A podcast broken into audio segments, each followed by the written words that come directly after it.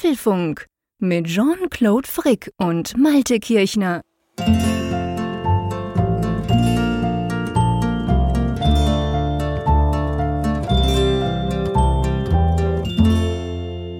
Hallo und herzlich willkommen zum Apfelfunk Ausgabe 358, die wir am Mittwochabend, dem 14. Dezember aufzeichnen. Und ich muss mal gucken, ob die Leitung nach Wilhelmshaven nicht verstopft ist. Ich muss da mal, ich muss so ein bisschen rumpusten und dann frage ich mal, bist du da, lieber Malte? Ja, hättest du den Pümpel mal rausgeholt, dann wäre es wahrscheinlich noch besser gewesen. Ja, Hallo, ja, lieber Jean-Claude. Wahrscheinlich. Wir können jetzt diskutieren, was ein Pümpel ist. Das wirst du mir nachher gleich erklären. Oh, Aber ich sag mal, meine Leitung hat gestern so geglüht den ganzen Abend lang. Das wird bei uns ein Thema sein, definitiv. Und dann noch Schnee ganz viel. Da war ich jetzt nicht sicher, ob wir uns erreichen, mein Lieber. die Leitung hat geglüht. Warum das denn? Ja, ich habe da so das eine oder andere Update runtergeladen auf dem einen oder anderen Gerät, auch auf Fremdgeräten. Also ja, die Fireball hatte Freude. Ja, ja, es war der große Update mit, äh, nicht Mittwoch, Dienstag war es ja, genau. Ich bin, du siehst, genau. ich komme schon aus dem Zeitgefüge langsam raus. Weihnachten naht. Sehr schön. So soll es eigentlich sein. Aber Schnee habt ihr keinen mehr, oder? Nein, das war tatsächlich ein sehr kurzes Vergnügen, aber es ist nach wie vor hier weihnachtlich weiß, also halt so, ja, wir, wir haben morgens immer so ein bisschen feuchte Luft und das friert dann so an den Bäumen dann so fest, weil wir Dauerfrost schön. haben.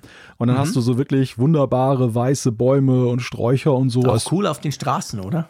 Wenn du mit dem Roller zum Bäcker fährst, ist das hervorragend, dieser, Ja. dieses schnelle Eis auf den Straßen, oder nicht? Ja, witzigerweise, es ist kein Glatteis. Es ist jetzt nicht Ah. so, dass du jetzt irgendwie Glätte so. auf den Straßen oder so hast. Ich kann auch ganz entspannt Auto fahren, da muss ich jetzt auch nicht besonders vorsichtig sein. Okay. Das ist, äh, so weit geht's dann doch nicht. Das ist tatsächlich nur so, dass Das die, die Vegetation das irgendwie so Ja, nur so anhaftet. designtechnisch. Das Genau. ist praktisch. Dann Ja. tut einem nicht weh, aber sieht schön aus. Ja, ja, ich, hört, ich hörte heute nämlich da so aus Freiburg, so die Ecke, Süddeutschland, da hat man massive Probleme mit Glatteis. Da gibt's auch ganz Mhm. Ja. viele Leute, die stürzen und sich verletzen. Gott Mhm. sei Dank, toi, toi, toi, bislang nicht. Wobei, es ist ein Wetterwechsel in Aussicht. Das geht dann irgendwie nochmal wieder richtig hoch, so auf fast 10 Okay. Grad. Und dann wieder runter angeblich, so zu Weihnachten. Das sorgt natürlich dann immer dafür, dass es zum einen wahrscheinlich wieder windig wird, was ich nicht unbedingt brauche. Und zum anderen könnte es natürlich im Übergang auch Regen geben und dann wird's Ah. natürlich schweineglatt jetzt nach dem ganzen Dauerfrost. Ja, bei uns war genau das. Also wir hatten letzte Woche kurz nach unserem Apfelfunk, ich glaube am Freitag ging das los, hat es ziemlich viel geschneit. Freitag, Samstag, Sonntag immer wieder. Also wir hatten ordentlich Schnee überall. Und dann war es minus neun Grad zum Teil. Auch am Tag, Montag, Dienstag war nie über minus drei oder so. Dann sah natürlich toll aus, wunder, also grundsätzlich schön. Ich habe einfach keinen Strom gemacht, weil das ganze Dach voll Schnee war. Aber heute wurde es erstens viel wärmer, irgendwie fünf Grad, was mir grundsätzlich ja passt. Aber vor allem hat es auch reingeregnet. Und da war es auch, heute Morgen gab es bei uns auch diverse Warnungen, so zwischen 10 und 2, weil es einfach irgendwie total auf, diese ganz, auf diesen ganz kalten Boden geregnet hat. Und das war schon ziemlich rutschig. Ja. Ich bin sicherheitshalber im Homeoffice geblieben, wie ich das ja meistens Ah, tue. Immer so präventiv, so gegen die Hitze, Genau, präventiv gegen die Herbststürme, gegen, Genau. gegen die Pollen im Frühjahr und natürlich auch gegen die Hitze im Sommer. Sicher, sicher, genau. Stubenhocker Frick, genau. Ja. Ja, apropos Wetter, da werde ich jetzt ausnahmsweise mal eine kleine Zuschrift vorlesen im Intro, was wir eigentlich nicht so handhaben. Aber wir haben einen sehr lustigen Wetterwitz von Stefan bekommen und den werde ich jetzt einfach mal zum Besten geben. Er hat uns geschrieben, zwei ITler am Telefon. Wie ist das Wetter bei dir, sagt der eine zum anderen. Caps Lock.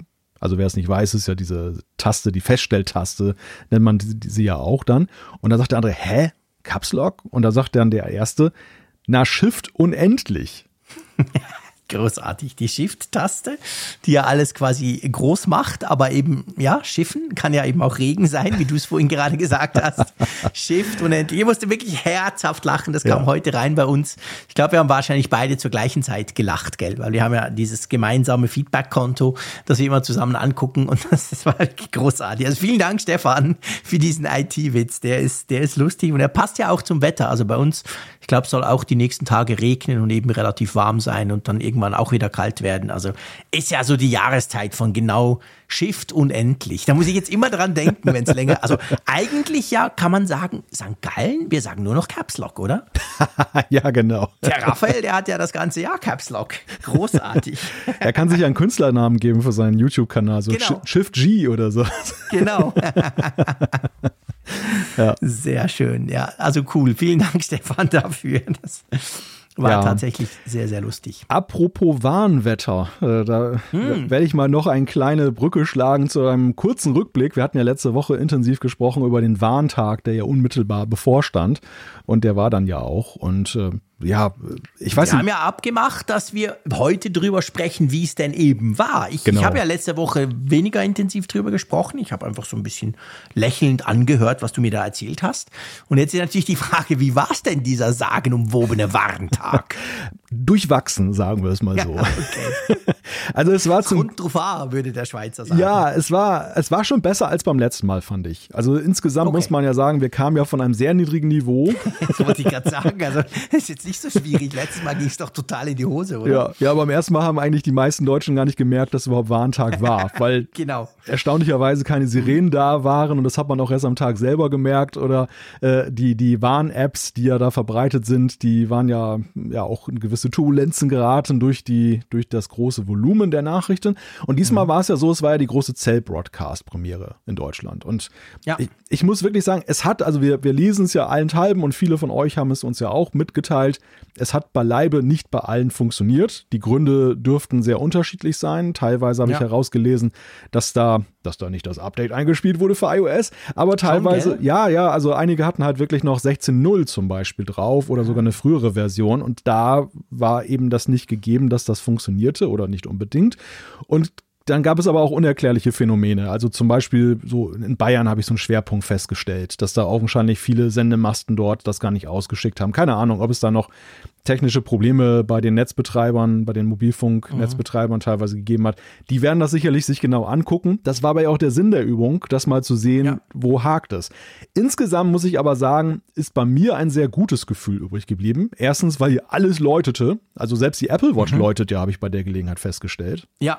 Okay. Das, das, war mir gar nicht bewusst. Ne? Ich hatte alle. Also Auch wenn keine eSIM aktiviert, also wahrscheinlich aber nur die Cellular-Version, oder? Ja, das, ich habe zwar die Cellular-Version, aber ich habe keine eSIM drauf mhm. aktiviert. Weil, ja, ich, weil genau. ich ein Geizkragen bin und diese 5 Euro ja. dann scheue, die ich zusätzlich bezahlen muss pro Monat, weil es einfach gar, mhm. kein, gar keinen großen Nutzen für mich hat, das dann dauerhaft ja. aktiv zu halten. Und äh, nein, die läutete auch, ich nehme mal an, getriggert vom iPhone. Interessant fand ich auch, dass man das manuell abschalten muss, dass das also nicht irgendwie so nach einer Minute wieder aufhört. Aber man muss das bestätigen quasi. Ja, ja, man musste das, das Gerät dann dann äh, freischalten sozusagen. Also da einmal Face ID drüber laufen lassen und dann war's, hört es dann auf. Keine Ahnung. Also das, ich habe eigentlich gedacht, dass das nicht der Fall ist. Habe erstmal eine Minute gewartet und wie das Gequäke die ganze Zeit angehört. Aber mhm. es, es war ja wirklich just in time. Das, ja. das ist ja der erste große Vorteil. Ja, alle gleichzeitig und auch rechtzeitig um 11 Uhr, beziehungsweise sogar eine Minute vorher. Ja. Ja, also und es, es funktionierte ja auch im Großen und Ganzen auch in der Masse. Also bei denen, die es nicht bei denen es nicht funktioniert hat, gut, das wird noch geklärt. Gleichzeitig muss man aber ja auch sagen, der Effekt, dass große Teile der Bevölkerung gemerkt haben, dass es eine, eine Warnlage gibt und ja mhm. gegebenenfalls auch andere informieren oder andere zum Beispiel kriegen mit, hm, warum quäken denn die, die Handys von den Leuten mhm. überall und fragen nach, was ist denn los und so weiter. Ja. Also ich sage mal, in einem Worst Case, das war super, oder? ja, hätte das auch schon sehr viel geholfen und wäre ja, wahrscheinlich auch absolut. gut gegangen. Und das ist ja auch der Sinn und Zweck der ganzen Sache. Also war ein sehr interessantes Erlebnis, muss ich sagen. Ja, ja, das glaube ich dir. Also ich habe das ja erlebt im, ich überlege gerade, war es September oder war es Juni? Ich glaube, es war im September beim Apple-Event, als ich in Kalifornien war. Da war es ja auch so, als wir in San Francisco, äh, von San Francisco nach ähm, nach Mountain View, wo unser Hotel war, äh, chauffiert wurden. Dann saßen wir ja zu dritt im Auto, also zu viert mit dem Fahrer. Und da war ja auch so eine Hitzewarnung, irgendwie, man soll das Elektroauto und die Klimaanlage abschalten am Abend oder so, kam genau auf die gleiche Art. Und das war auch so, bei allen gleichzeitig im Auto. Wumm. Und mega laut und gelb. Und das stand irgendwie bei mir zuerst auf Spanisch, es kamen zwei, sogar eine auf Spanisch und eine auf, ähm, auf Englisch dann raus.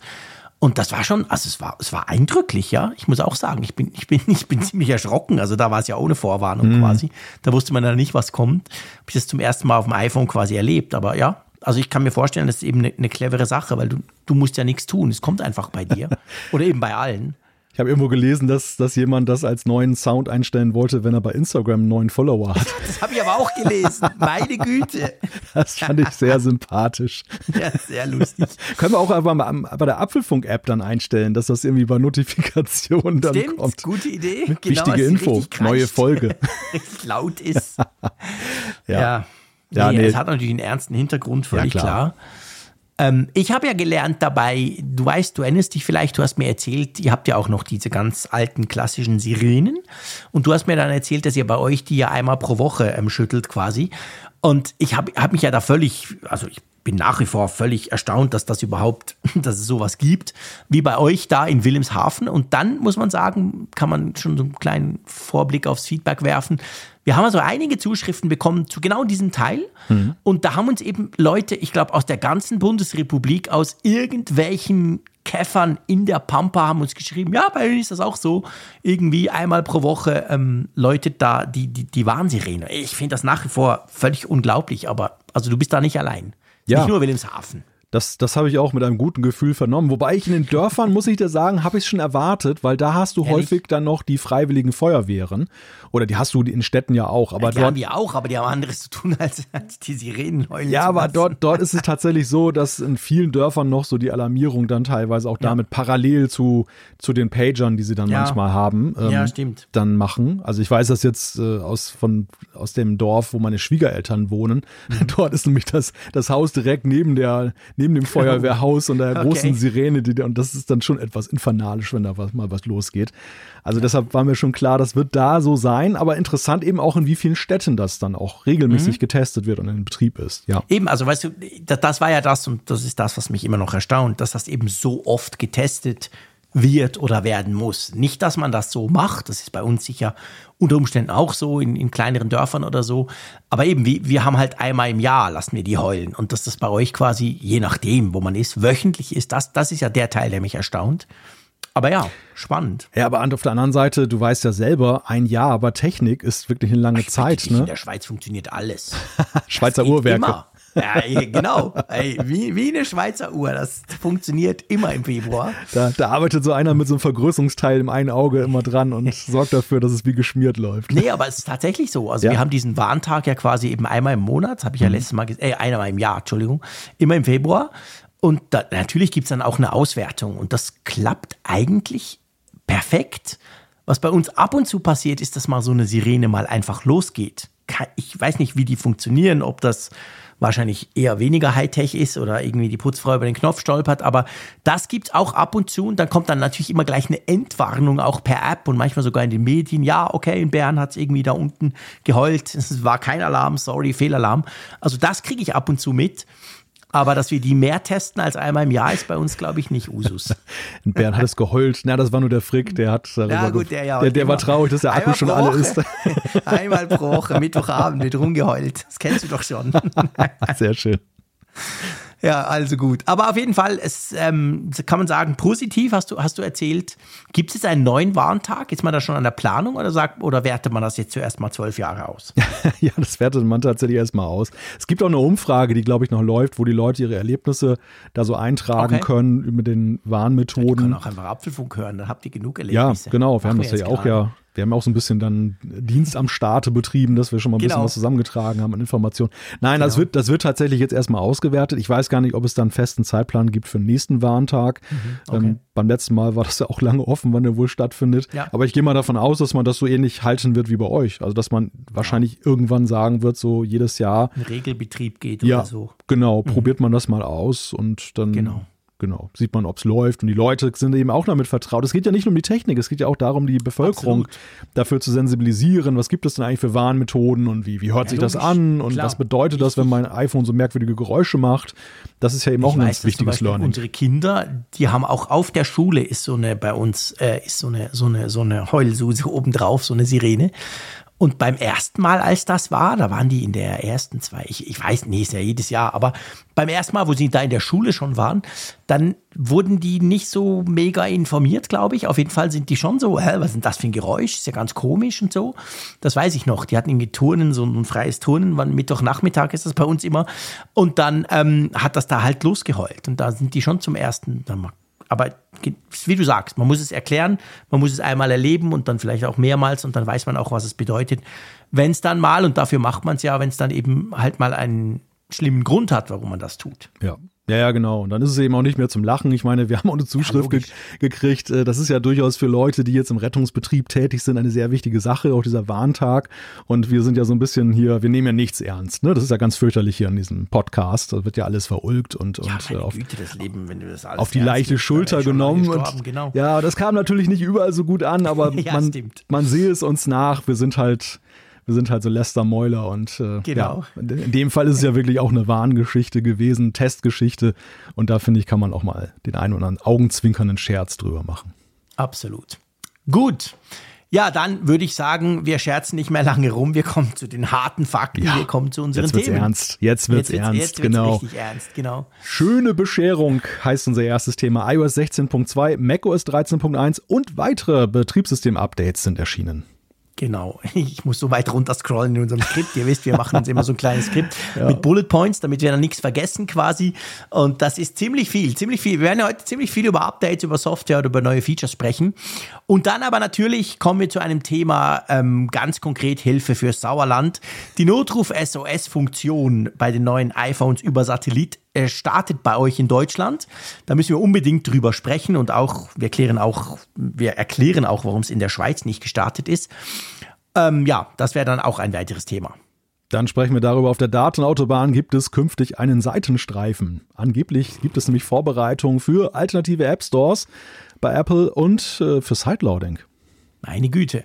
Dann sprechen wir über die Apfelstücke, ein paar kleinere Themen, die uns diese Woche aufgefallen sind. Wir haben natürlich eine Umfrage der Woche und selbstverständlich wird es auch noch für die eine oder andere Zuschrift aus unserer Hörerschaft reichen. Drum, lass uns gleich mal loslegen. Ja, ein riesiger Update-Abend gestern Abend ich, ich, muss ja sagen, ich bin ja ganz froh, hat Apple äh, auf Dienstag gelegt und nicht auf Mittwoch, wie es in letzter Zeit auch schon der Fall war. Weil das waren so viele Updates, ich wäre heute noch nicht annähernd fertig gewesen jetzt und um die, Zeit, um die Zeit, wo wir das Ganze aufnehmen, oder? Ja, zumal es sind noch Updates, die man sich eigentlich ganz gerne im Vorfeld der Sendung auch mal angucken möchte. genau. Wir haben ja, ja auch manchmal genau. so 1.1 Updates und da ja, weiß man halt Release Notes, äh, Fixes für dies und das, irgendein Bug aufgetaucht. Okay, das müssen wir nicht ausprobieren, aber genau. hier haben wir ja tatsächlich auch einige neue Funktionen jetzt wieder bekommen. Absolut. Und, und wir haben ja dem Thema auch genau. geschrieben, er soll diese Bugfixes, die kann er gerne am Mittwoch tun, kein ja. Problem. Natürlich nicht nach dem Mittwoch, das, daher halten sie sich auch dran. Aber die großen doch bitte möglichst früher und das hat jetzt dieses Mal gut geklappt. Genau. Ja, die gehen doch am Mittwochabend schon ins Wochenende bei Apple, oder? Ja, stimmt natürlich, genau. Die müssen ja am Donnerstag einen Podcast hören. Genau. Da sind sie natürlich voll beschäftigt. Stell dir vor, die ganzen Abschriften, die ganzen, die ganzen Übersetzungen in alle Sprachen, das dauert den ganzen Donnerstag, genau. Ja. Ein reifes Wochenende danach. So, fertig gelästert. Lass uns mit iOS 16.2 loslegen. Viele Features gibt es dann in anderen ähm, Updates auch. Wir versuchen dann einfach auf die spezifischen Neuerungen pro pro, pro Update oder pro, pro Gerät einzugehen, aber bei iOS 16.2 können wir mal so ein bisschen aus dem Vollen schöpfen, oder? Genau, da können wir aus dem Vollen schöpfen. Und die erste Funktion, die wir ansprechen, ist tatsächlich auch zum Beispiel bei macOS mit drin. Es geht um die Advanced Data Protection, über die wir letzte Woche gesprochen haben. Also die neue Methode, die End-zu-End-Verschlüsselung sozusagen für iCloud-Backups, die aber, Disclaimer, erstmal nur den USA startet und für bei uns dann im Frühjahr kommen soll. Ich wollte gerade sagen, dramaturgisch ein cleverer Griff, gleich mit dem Feature anzufangen, das wir bei uns noch nicht aktivieren können.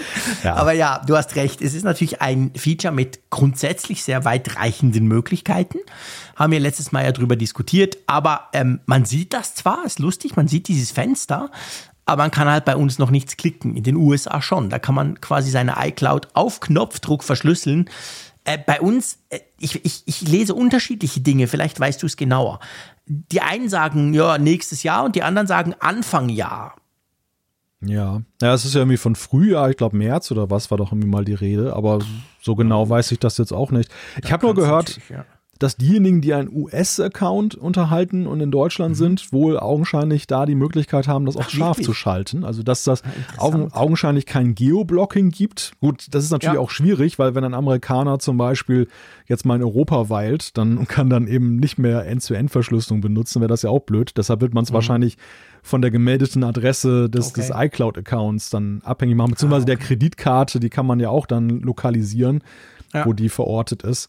Ja, aber interessant ist tatsächlich, und deshalb finde ich, ist es doch eine Erwähnung gleich am Anfang wert. Es ist ja selten, dass Apple Features, die sie außerhalb der USA noch nicht ausrollen, schon so deutlich sichtbar machen. Wir haben es jetzt ja, ja aktuell gesehen bei Notruf SOS. Das Guter war eine Punkt. Funktion, die gab es einfach in Europa bislang gar nicht. Und plötzlich ist sie sichtbar jetzt, wo sie freigeschaltet ist. Aber äh, die Advanced Data Protection, die macht man von Anfang an sichtbar. Das finde ich interessant.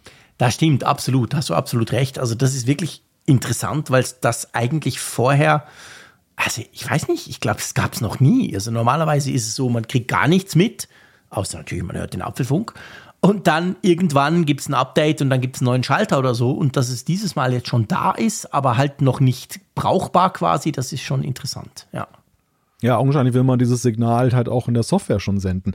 Also es ist ja, ja so, es gibt ja so diese goldene Apple-Regel, dass sie ja eben ja Beta-Sachen nicht ausliefern wollen. Ne? Also genau. Also sie deklarieren es dann zwar manchmal, wenn sie dann irgendwas haben. Siri war ja auch, glaube ich, lange Beta, aber ähm, so grundsätzlich sind sie eigentlich nicht dafür zu haben, irgendwelche Sachen dann einzubauen und auszugrauen, dass sie dann, dass du das halt siehst und du kannst es nicht ja. benutzen.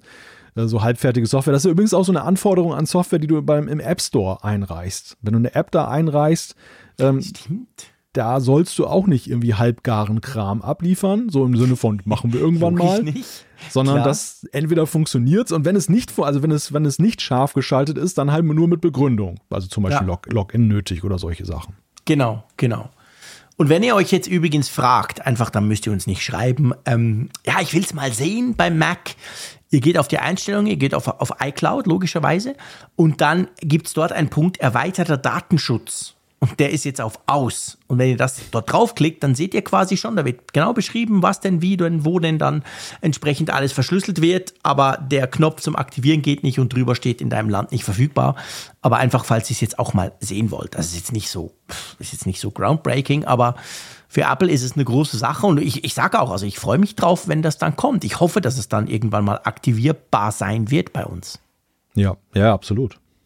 Gut, aber dann gibt es ja noch ein paar andere coole Features. Wir, wir arbeiten uns so langsam hoch. Wir, wir kommen jetzt zu Matter. das ist jetzt ein bisschen gemein, das hat natürlich ein riesiges Potenzial. Aber ähm, ja, es gibt weitere Vorbereitungen für Matter, so kann man es, glaube ich, sagen. Ja. Also Matter wird halt jetzt ja Schritt für Schritt auch ausgerollt. Das ist diese neue ähm, Smart Home Sprache, wo man dann möglichst mit vielen Geräten zusammen kommunizieren soll, können soll. Wir haben ja auch schon drüber gesprochen. Da gibt es jetzt Neuerungen dabei, einfach in diesem Release. Aber im Moment, ja, gibt noch gar nicht so viele Geräte, gell? Da kommen jetzt erst Updates. Bei den ersten werden wir später in der Sendung auch noch drüber sprechen. Ja, ja, genau so ist es. Also es fängt jetzt langsam an, die ersten Geräte werden mhm. da sein, aber es wird natürlich vor allem ein Thema sein, was, denke ich, 23 mit Neuerscheinungen ein großes werden wird, dass ja. du eben zunehmend siehst, dass dann eben diese Barrieren genommen werden. Nichtsdestotrotz ist es sehr wichtig, dass Apple eben diese Vorbereitung jetzt zu einem Abschluss gebracht hat, dass eben tatsächlich dann diese Smart Home Geräte, wenn sie die, wenn sie da sind, wenn sie die Treiber bekommen, mhm. dann eben auch wirklich nutzbar sind im Betriebssystem, weil ansonsten bringt es ja nichts. Ja, klar, mega. Also ich freue mich natürlich riesig drauf, weil das Versprechen, das Matter macht und die potenziellen Möglichkeiten sind wirklich groß. Und ich stelle immer wieder fest, dass ich erschreckend viele Smart Home Geräte habe, aber die zum Teil halt wirklich noch ein bisschen Insellösungen sind. Und ja, mal gucken, das wird sicher cool.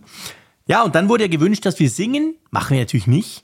Aber trotzdem, rund ums Singen gibt es auch eine neue Funktion jetzt, die mit 16.2 auf unsere Geräte kam. Ja, in Wirklichkeit ist es so, da gab es ein Missverständnis. Morgen Abend ist irgendwie so ein Livestream von Raphael Zeyer an seinem YouTube-Kanal. Und er, er wollte, er hat so ein bisschen abgelenkt auf Twitter damit, er will nämlich eine Überraschung für die Leute machen. Es wird ein Gesangsabend. Ihr könnt alle mitmachen und mit Raphael zusammen schöne Lieder singen. Also, falls ihr das jetzt genau, hört. Genau, auf seinem YouTube-Kanal könnt ihr das gerne tun. Er guckt mal, wie viele ähm, Zuschauer man vertreiben kann. Gleichzeitig, er macht da quasi einen Real-World-Test und er genau. wird Apple Music Singen natürlich entsprechend ausprobieren. Wir tun es nicht, aber wir können ja darüber erzählen, was es ist. Es ist eine Karaoke-Funktion, wo ihr quasi, ähm, ihr könnt einfach, ihr könnt ja den Text euch anzeigen lassen bei Apple Music. Das ging schon immer.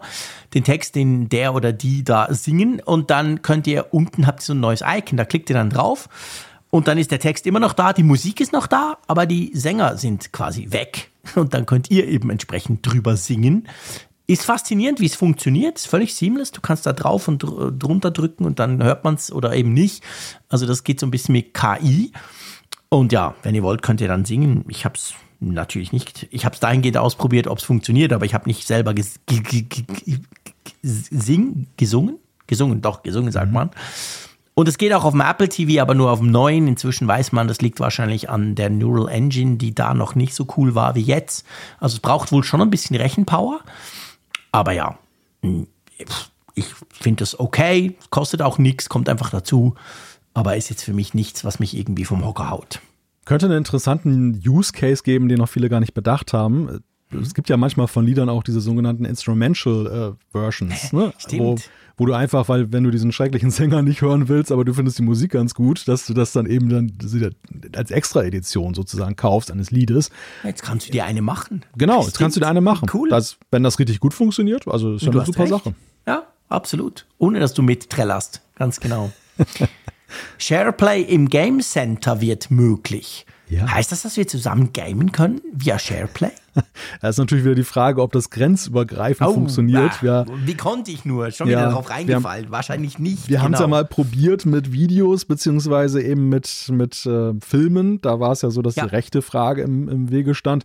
Wäre mal spannend zu sehen, ob das da auch der Fall ist. Interessant finde ich eigentlich an dieser Nachricht oder an dieser Neuigkeit, dass Apple die Lust auf SharePlay ja nicht verloren hat. Es war ja wirklich so, wir hatten in unserer Zwischenbilanz mal festgestellt, das gehört so zu diesen Funktionen groß angekündigt, aber irgendwie so der Impact hält sich ja doch in Grenzen bislang. Aber ja. sie rüsten ja immer wieder nach. Also dieses Ding mit SharePlay, das ist ihnen wirklich wichtig. Ja, das ist offensichtlich wirklich so. Genau, wir waren ja da ziemlich skeptisch auch. Nicht nur, weil wir es nicht gebraucht haben, sondern weil wir damals in unserer kleinen Analyse auch gesagt haben, wir, wir, wir kriegen auch von niemandem mit, der das braucht. Das es gibt keine Videos drüber, es ist nicht irgendwie in den sozialen Medien, wird das ständig gezeigt. Und wir haben uns dann so ein bisschen gefragt, ob die Zeit dafür quasi abgelaufen ist. Aber Apple sieht das anders und erweitert es jetzt quasi in Richtung Gaming, eben indem da im Game Center diese Funktion unterstützt wird. Genau. Ja, das nächste Feature, das haben sich ja viele gewünscht, haben wir auch schon mal hier im Apfelfunk drüber gesprochen. Das oh, sind ja. die erweiterten Einstellungen für das Always-On-Display. Also ihr könnt jetzt künftig, einigen war das ja zu hell, dieses Always-On-Display beim iPhone 14 Pro oder Pro Max. Und da könnt ihr jetzt zum Beispiel dann das Hintergrundbild abschalten und das Ganze so ein bisschen feintunen. Genau, ihr könnt auch zum Beispiel sagen, dass ihr keine Benachrichtigungen sehen wollt. So ganz global könnt ihr einfach sagen, hey, im Always On Display bitte keine Benachrichtigungen. Dann ähm, zeigt das einfach die Uhr an oder eure Widgets und sonst nichts. Also finde ich okay, finde ich cool. Ich muss sagen, ich habe mich inzwischen schon ziemlich dran gewöhnt. Ich habe gestern in dieser Update-Orgie habe ich wieder mit meinem iPhone 14 Plus, das ich auch bei mir habe, gespielt und habe dann so ein paar Sachen ausprobiert und dann habe ich so hingelegt und, und irgendwie weißt du, dann gucke ich so aus den Augenwinkeln drauf und es ist ja gleich groß wie das iPhone 14 Pro Max, das ich ja normalerweise nutze. Mhm. Und dann dachte ich so, hä, ist das, irgendwas ist anders, ist das Ding kaputt? Weil es halt so schwarz war. Also ich muss ja. sagen, inzwischen habe ich mich so dran gewöhnt, ich nutze es zwar eigentlich gar nicht, um irgendwelche Dinge anzusehen, die ich nicht auch auf der Apple Watch habe oder um dann, aber einfach allein, dass diese Uhrzeit immer da steht oder jetzt eben während der Fußballweltmeisterschaft zum Beispiel, dass man da sieht, wie es gerade steht in dem entsprechenden Spiel mit der App, das finde ich großartig. Also ich bin gar nicht mehr so erpicht drauf, das abzuschalten. Wie, wie sieht es bei dir aus? Willst du den ja. Schalter setzen? Vielleicht mal so spaßeshalber. Ich habe es tatsächlich jetzt ja. im Versuch mal gemacht, nebenbei. Also wer, wer das sucht, Anzeige und Helligkeit in den Einstellungen und dort gibt es dann ja unten dieses immer eingeschaltet, das wahrscheinlich mhm. auf aktiviert steht. Und wenn ihr da draufklickt, genau. Dann kommt das Untermenü, wo ihr diese erweiterten Optionen habt, falls ihr es einstellen möchtet. Genau, man muss das ja mal man muss das ja mal dazu sagen, weil es ja tatsächlich so ist, so die Einstellung-App ist mittlerweile ziemlich groß geworden und manche Schalter Allerdings. sind ja dann schwer zu finden. Ja, aber zu deiner Frage, interessant finde ich eigentlich so, und das ist so mein erstes Fazit des Versuchs, wie unterschiedlich so ein Always-On-Display sich präsentieren kann. Also. Ja, das stimmt. Ich habe mich auch jetzt dran gewöhnt, dass das Hintergrundbild, also im Grunde genommen ist es ja diese, dieser Original-Style von Apple, ist ja man, ne, man nehme eigentlich das Standard, die Standardanzeige, wenn es aktiv ist und dimme sie nur so ein bisschen runter. Genau. Und, und äh, im Prinzip hat man das Gefühl, das iPhone geht nie mehr aus. Ja. Und jetzt diese, dieser neue Modus, den man hat, der versetzt es ja dann wirklich in so, ja, schon einen sich wieder deutlich abhebenden Status, mhm. dass man, dass es wirklich nach Standby aussieht, aber dass ja, man das zum stimmt. Beispiel eben die Uhrzeiten, die Widgets dann oben noch hat im extremen Fall. Interessant finde ich ja übrigens auch, ich weiß nicht, ob du das schon mal so ein bisschen ausprobiert hast, dass sich ja das, der Bildschirm, wenn du dich ein bisschen vom iPhone entfernst, ja irgendwann auch ausschaltet. Also auch wenn du mhm. Always On eingeschaltet hast. Ja, wenn du eine Apple Watch anhast. Genau, da hat man den Spaß jetzt mal ja. letztens gemacht. Da kam ich dann, da hatte ich das iPhone in der Küche liegen gelassen und kam dann mhm. reingelaufen und ja, dann ging es wieder an in dem ja. Moment und ich dachte, hm, ich will mal testen, wann es eigentlich ausgeht. Mhm. Dann habe ich, mich, hab ich mich dann im Treppenhaus versteckt und habe aus der Ferne dann mit dem Fernglas das iPhone dann beobachtet. Und äh, irgendwann äh, war dann der Punkt erreicht, wo augenscheinlich, ich glaube, es ist nicht nur eine Frage von Entfernung, habe ich festgestellt, es ist auch eine Frage von Zeit. Also man muss eine ja, gewisse Entfernung dazu haben und dann läuft ein Timer runter, ja. der dann sagt, okay, jetzt ist er so lange so weit weg, ähm, jetzt schalte ich mich mal aus. Jetzt so spare ich Energie. Zeit lang musst du auch weg sein, ja. Ja, es ist eigentlich schon clever. Ich meine, auch das mit, wenn du es dir in die Jacke steckst oder in die Hose steckst oder so, dann geht es ja auch aus, weil er das ja merkt. Wenn du es umdrehst, geht es aus. Also man merkt schon, da ist ziemlich viel Cleverness hinten dran und ich glaube, das sind natürlich auch alles diese Features. Drum braucht es ja erstaunlich wenig Strom. Das war man ja am Anfang gar nicht gewöhnt und dachte so, wow, Mittag ist dann mein iPhone tot. Aber was mir noch aufgefallen ist, und das hat eigentlich jetzt gar nichts mit dem Update zu tun, aber ich habe mir wieder Gedanken gemacht rund um dieses Update. Ich habe jetzt gerade gestern mein Hintergrundbild getauscht. Du weißt ja, ich tausche ja relativ häufig meine Hintergrundbilder. Bilder. Und dann habe ich eines so, so ein ganz cooles gefunden von diesem Basic Apple Guy, der da auch auf Twitter rum, rum, der macht immer coole Wallpapers. Der hat so eins, da siehst du quasi die Innereien vom iPhone. Und dann hat er sie farblich noch so ein bisschen angepasst an die Farbe von deinem iPhone. Kannst du alle verschiedenen Farbversionen runterladen. Und die sind aber generell ziemlich dunkel, diese, diese, diese Bilder. Mhm. Und es ist krass, was das ausmacht. Also ohne jetzt an den Einstellungen rumgebastelt zu haben. Aber der Unterschied, ich hatte vorher so einen ganz schönen Sonnenuntergang vom Bodensee. Und jetzt habe ich dieses. Und dieses ist halt per se schon dunkler, aber dadurch ist auch das Always-On-Display, ohne irgendwas dran zu verändern, massiv dunkler, als es vorher war mit dem Bild, das ich selber geschossen mhm. habe. Also auch da, man kann extrem viel damit rumspielen, je nachdem, was du halt für ein Bild wählst.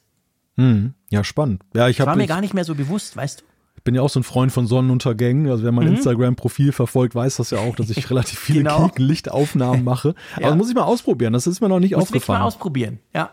Ich kann dir das mal schicken und das ist ja. wirklich super spannend. Also dann denkst du so, äh, krass, ganz andere Art. Du siehst es zwar schon noch, aber es sieht völlig anders aus.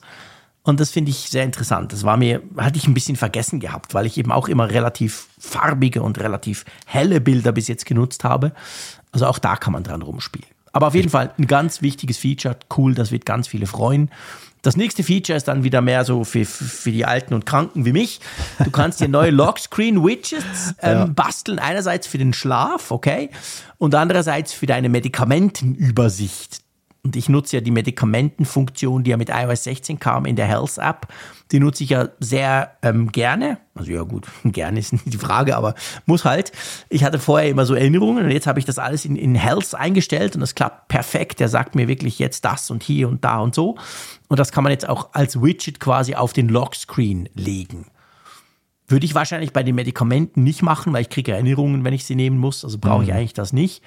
Aber ähm, beim Schlaf durchaus interessant, oder? Ja, also ich habe auch so den Eindruck, selbst Apple experimentiert momentan noch mit den Möglichkeiten herum Schon, von den Widgets, was man ja. da für Nutzen entfalten kann. Die App-Entwickler insgesamt habe ich den Eindruck, so die erste Euphoriewelle bei denen scheint ja so abgeappt zu sein. Es gibt äh, gar nicht mehr neue, gell? Nö, also es, es verhält sich witzigerweise genauso wie mit den Widgets auf den Homescreens, wo es ja auch so war, dass mhm. äh, am Anfang hattest du eine ganze Welle von durchaus interessant designten Sachen, witzigen Ideen.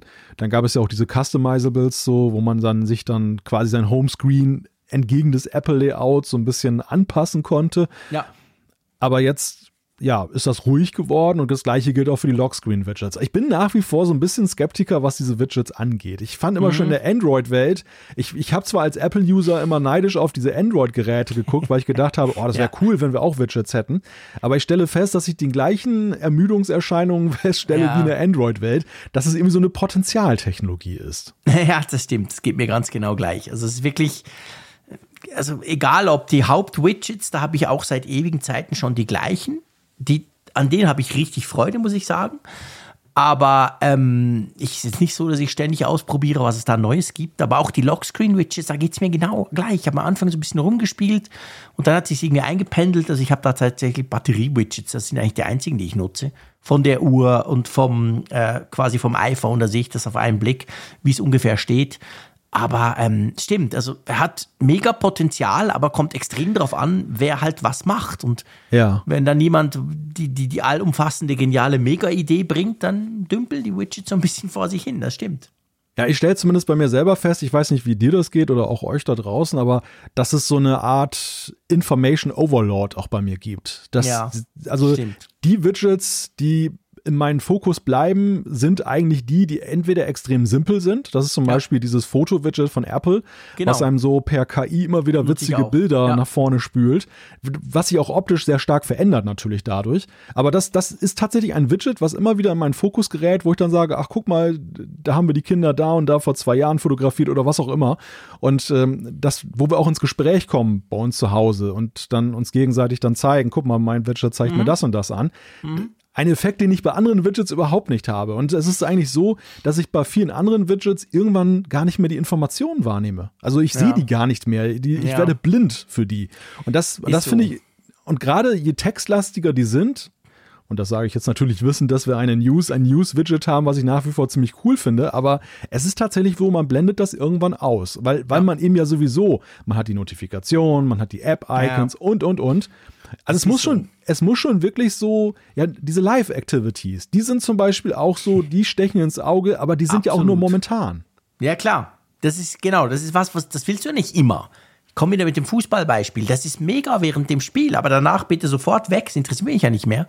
Also, da, ja, also es ist wirklich, es ist, es ist ganz wie du sagst, es ist gar nicht so einfach und es ist schnell mal zu viel. Da, da hast du recht. Also ich, ich weiß am Anfang mit dem neuen Homescreen dachte ich so, ja, aber eine Widget-Reihe, ich bitte euch, Apple. Du weißt noch, wir haben darüber diskutiert. Ja. Ich will da mehr rein. Inzwischen bin ich völlig weg davon und sage, nee, es ist okay. Also ich brauche sogar da nur zwei und die brauche ich auch nicht zwingend.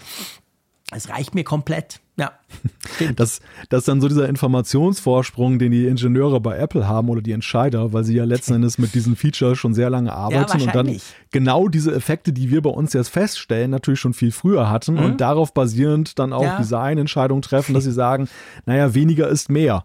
Aber weißt du, was lustig ist? Wo es mir genau gleich geht, jetzt wo du das sagst von diesem Information Overload, ist bei der Apple Watch. Ich Ja. fand das geil, diese, diese, diese Watchfaces, wo du ganz viel außen vier, innen vier und weiß nicht was alles. Jetzt auch gerade bei der Ultra. Inzwischen stelle ich fest, nach, wie, wie lang ist sie jetzt? Zwei, drei Monate, irgend sowas? Ähm, stelle ich fest, ja, ich habe wieder ganz einfache. Also ich habe vielleicht zwei, drei Komplikationen. That's it. Nicht mehr so viele, wie, wie, wie möglich wären. Ja, das ist wie bei Podcasts und mit uns, ne? Man liebt es irgendwann schlicht und das ist das Erfolgsrezept des Apfelfunks.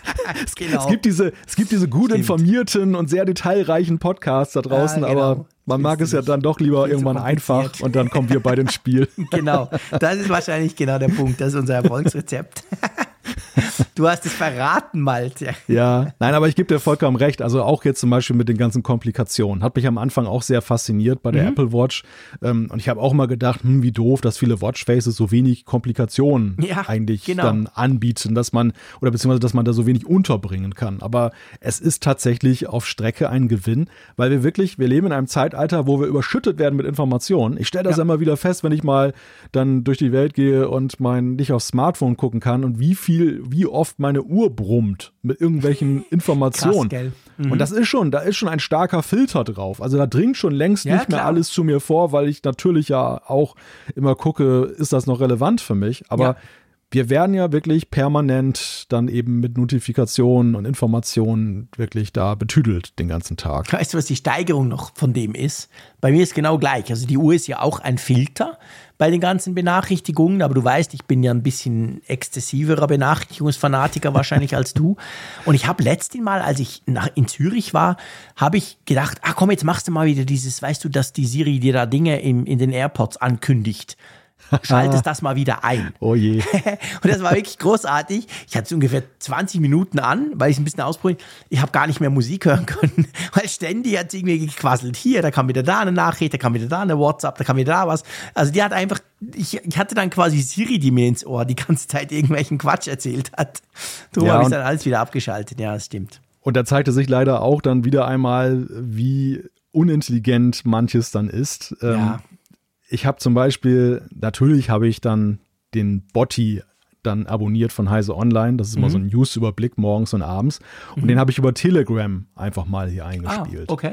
Und habe auch bei Telegram dann diese Funktion aktiviert, nach dem Motto, lese mir das vor, wenn ich eine neue Nachricht kriege, wenn ich jetzt die AirPods drin habe, unterwegs bin. So, läuft schön Podcast, plötzlich Unterbrechung und diese, das kommt dann als mehrere Nachrichten augenscheinlich. Ich kriege achtmal hintereinander vorgelesen, es gibt eine neue lange Nachricht von Heise Online. Es gibt eine neue lange Nachricht von Heise Online. Es gibt eine lange neue Nachricht von Heise Online und so weiter, wo ich dann echt dann irgendwann Kopfschmerzen kriege und denke, wieso kann das jetzt die, das System nicht erkennen, dass es sagt, hey, es gibt acht neue Nachrichten von Heise Online in Telegram. Punkt. Ja, genau. Ja, es ist, ja, genau, das, das ist noch der andere Punkt. Es ist einfach auch dumm, das System, absolut, definitiv. Gut, dann gibt es eine Funktion, äh, Suchfunktion in iMessage-Bildern. Ähm, die habe ich noch nicht ausprobiert, muss ich sagen. Ja, ist wahrscheinlich auch für diejenigen, die da viel mit Bildern arbeiten. Aber diese Funktion, die wir ja kennen, dass zum Beispiel Text jetzt dann erkannt wird, dann in Bildern und so, das hat Apple jetzt auch bei iMessage integriert und da eine eigene Suchfunktion. Also man hat ja so eine Art, ja, so, eine, so ein Speicher, wo man sehen kann, die die. Bilder hat man von Kontakt XY zugeschickt bekommen. Raphael zum Beispiel, der schickt mir immer lustige Sachen. Und wenn ich dann irgendwie so sage, na, wo hat er denn mir da sein tolles Taschenmesser Mhm. mal gezeigt, kann ich jetzt dann eingeben Taschenmesser und ich kriege dann dann das Taschenmesser. Die Ja. Bilder mit Taschenmessern Ja. angezeigt. Also ist ganz nützlich, wenn du exzessiver iMessage-Nutzer bist. noch näher nachzugehen. Bei, bei mir wird es wahrscheinlich bei WhatsApp hilfreicher sein, weil tatsächlich die allermeisten schicken über WhatsApp Bilder zu. Stimmt. Ja, stimmt. Da hast du natürlich recht, genau. Gut, was ich sehr cool finde, iCloud Relay, also ihr kennt das iCloud Private Relay, kann man ja aktivieren, dass quasi noch so ein zusätzlicher Schutzlayer drüber ist, weil es alles über Apple Server dreht. Ähm, und es gibt ja ab und zu Probleme. Also ich habe relativ häufig, ich muss sagen, dass ich das inzwischen eigentlich deaktiviert habe, weil ich immer wieder irgendwo in Probleme reingelaufen bin. Unter anderem auch bei Webseiten. Und jetzt kann man das Ganze, statt dass man es einfach komplett deaktiviert, kann man es temporär für einzelne Webseiten kann man es deaktivieren, damit es dann sonst noch tut, aber eben bei der Webseite zum Beispiel nicht die Probleme macht. Finde ich schon auch clever. Ja, ja, finde ich sehr gut. Ist eine ganz wichtige Anpassung, die Apple Ja. da vorgenommen hat, weil die Funktion an sich finde ich super, die ja dafür sorgt, dass das, dass man beim Tracking halt nicht so erfasst werden kann. Genau. Aber halt eben mit den von dir beschriebenen Problemen, die es da ja gab. Und es war halt immer sehr mühsam, dann erstmal wieder über iCloud und so Einstellungen das abzuschalten und wieder einschalten. Also das macht es jetzt wirklich deutlich besser nutzbar. Ist natürlich auch ein Learning einfach auf Seiten von Apple. Ähm, die haben sich am Anfang wahrscheinlich gedacht, hey, das ist jetzt so eine Funktion mit ultimativem Anspruch, die soll immer aktiv sein. Genau. Aber sie haben jetzt auch gesehen, ja, es ist dann doch ein bisschen schwierig im Zusammenspiel mit Websites und das kriegen wir nicht ganz ausgemerzt. Also besser so einen, so einen temporären Schalter da biet- bieten. Ja, ganz genau. Dann Airdrop. Da gibt es ja, ja, kann man sagen, schon so ein bisschen Polemik drum. Da gibt es nämlich eine Veränderung bei Airdrop, was die Möglichkeit anbelangt, dass du für alle per Airdrop erreichbar bist. Ja, genau. Das ist jetzt reduziert auf, dass man das auf 10 Minuten reduzieren oder äh, dass man das nur 10 Minuten machen kann. Die Leute können also, wenn man für alle öffnet, einem nur in einem 10 Minuten Zeitfenster das zuschicken. Danach schaltet es wieder um auf den neuen Standard, dass bekannte Kontakte einem Ja. dann nur was airdroppen können. Ich muss ja sagen, ich verstehe natürlich die Polemik. Die Polemik geht darum, dass man ja damit halt auch Botschaften schnell verbreiten konnte in China. Da wurde es ja als erstes quasi genommen, diese Möglichkeit, das immer zu tun und auch in anderen Ländern. Aber ich weiß nicht, wie, wie du es hast. Wie ist deine Airdrop-Einstellung? Meine war sowieso immer nur auf Kontakte. Ich, hab das die nie tat- all open. ich hatte das tatsächlich immer auf komplett offen. Ah, wirklich? Okay, Ja. interessant. Ja, das frage mich nicht warum. Ich glaube, Also ich wurde nie belästigt, muss ich sagen. Also ich habe keinen Grund, dass ich jetzt irgendwie dachte, wow, krass, wie, wie schrecklich, ich muss das zurückdrehen. Aber es war mir irgendwie von Anfang an, ich habe mir so überlegt, wer könnte mir Airdrops schicken? Und dann habe ich gemerkt, okay, das sind eigentlich nur, also neben meiner Frau, die, die das ganz oft macht, sind das Leute, die ich sowieso in meinen Kontakten habe. Und darum habe ich es eigentlich von Anfang an dort drauf gelassen. Also wenn ich mit dem Zug durch Bremen gefahren bin, habe ich immer mal Apfeltalk-Werbung drauf gedroppt oh, bekommen. das willst du natürlich nicht. Meine Güte, ja. Puh. Nein, Spaß beiseite. Nein, ich habe ich hab tatsächlich auch keine negativen Erfahrungen damit gemacht, mhm. wobei der ernste Hintergrund im, in den westlichen Ländern vor allem ist ja eben der, dass ja Frauen, bei denen zum Beispiel genau. anhand des, des Gerätenamens erkennbar ist, das wird ja dann der, wird ja dann der Name, den man da vergeben hat, dann angezeigt. Ja. Und dass sich dann einige dann darauf eingeschossen haben, dann, dann Frauen halt anstößige Bilder von sich oder generell dann zuzuschicken. Und das ist natürlich ein Hintergrund, der, das ist ja das, das, das Kontroverse an dieser ganzen Geschichte. Also, dass, dass Apple das jetzt mit Blick auf China und zuerst in China limitiert hat, wo es ja so aus westlich-demokratischen Erwägungen eigentlich einen positiven Nutzen entfaltet hat, dass damit aber auch ein Problem abgeschaltet wird im Westen, was jahrelang ignoriert wurde, das äh, eigentlich zu vielen negativen Effekten geführt hat und wo es ja eigentlich gut ist, dass es endlich mal jetzt dann mhm. äh, geändert wurde. Also insofern genau. ist es so, eine, ja, so, eine, so ein Freud- und Leid-Update, diese, diese Funktion. Ja, das finde ich auch. Also das ist genau der Punkt. Also ich, ich, ich habe das auch ab und zu mal gemacht, dass ich so im Zug, weißt du, mal gescannt habe und dann schon gemerkt habe, eigentlich krass, wie viele Leute das aktiviert haben, wie viele Leute ich da theoretisch erreichen könnte, halt eben auch mit irgendwelchem Quatsch. Also von dem her, ich finde dieses diese Veränderung finde ich jetzt gar nicht so negativ. Aber okay. Wollen wir zu iPadOS kommen? Ja. iPadOS 16.2. Ähm, wir kommen gleich zur Freeform-App, über die müssen wir natürlich noch gesondert sprechen, aber da gibt es auch was Neues und zwar ist es so, dass jetzt der externe Bildschirmsupport ja, erstens verbessert wurde und vor allem ähm, richtigen Support für den Stage Manager beinhaltet. Genau. Ich muss ja sagen, externer Bildschirmsupport bei iPad, da lese ich dann immer schon weiter. das ist für dich kein Thema. Nein, nein. Du, du weißt, ich bin der Mr. Bildschirm, gerne ja. groß und überhaupt. Aber ein iPad, wir haben ja schon oft drüber gesprochen, ist es jetzt ein Laptop-Ersatz oder nicht? Für mich ist es definitiv keiner. Wir haben auch coole Zuschriften ja gehabt, die gesagt haben, warum man es nicht so vergleichen sollte. Aber ja, also wirklich, also wirklich, ich käme, glaube ich, nie auf die Idee oder ich komme nie in die Verlegenheit, bei einem iPad einen Bildschirm anschließen zu müssen. Weil ja, wenn ich das mache, wenn ich eine Präsentation halte oder was auch immer, ja, dann nehme ich halt einen richtigen Computer, sprich meinen Laptop. Das ist interessant mit Blick darauf, wie ich überhaupt das erste Mal festgestellt habe, dass es diese Möglichkeit gibt. Denn ich mhm. hatte beim Studio-Display das iPad über das Thunderbolt-Kabel angeschlossen, um es ja. aufzuladen. Das war eigentlich ja. nur dazu da, das iPad war leer und ich habe gedacht, ach, da, darüber kann ich auch Strom äh, dann da abgeben. Das, das lädst du mal darüber auf. Und plötzlich tauchte dann auf dem Bildschirm da eben das Bild auf und es war auch ein separater Bildschirm. Und da habe ich gedacht, wow, das ist ja sehr, sehr interessant, dass man das kann. Aber in der Tat, es ist schon, glaube ich, eine recht nischige Möglichkeit, die, die wahrscheinlich auch von vielen gar nicht in Anspruch genommen wird. Ja, ich denke es auch. Also, wie, wie gesagt, nicht falsch verstehen. Ich habe ja nichts dagegen. Ich finde okay, wenn das jemand tun will. Ja. Ich brauche es nicht und darum war das bei mir auch nicht zuvor, dass, dass das eben noch nicht funktioniert hat mit dem Stage Manager und externen Bildschirmen. Aber jetzt wurde das quasi nachgereicht.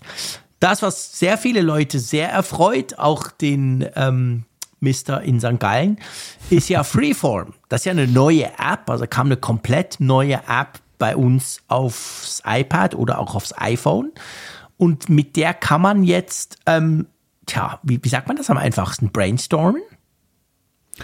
Ja, ja. Also man hat ein gemeinsames Whiteboard. Das ist jetzt mhm. ja keine ganz revolutionäre Idee, das, das kennt man auch aus anderen Kontexten. Nee.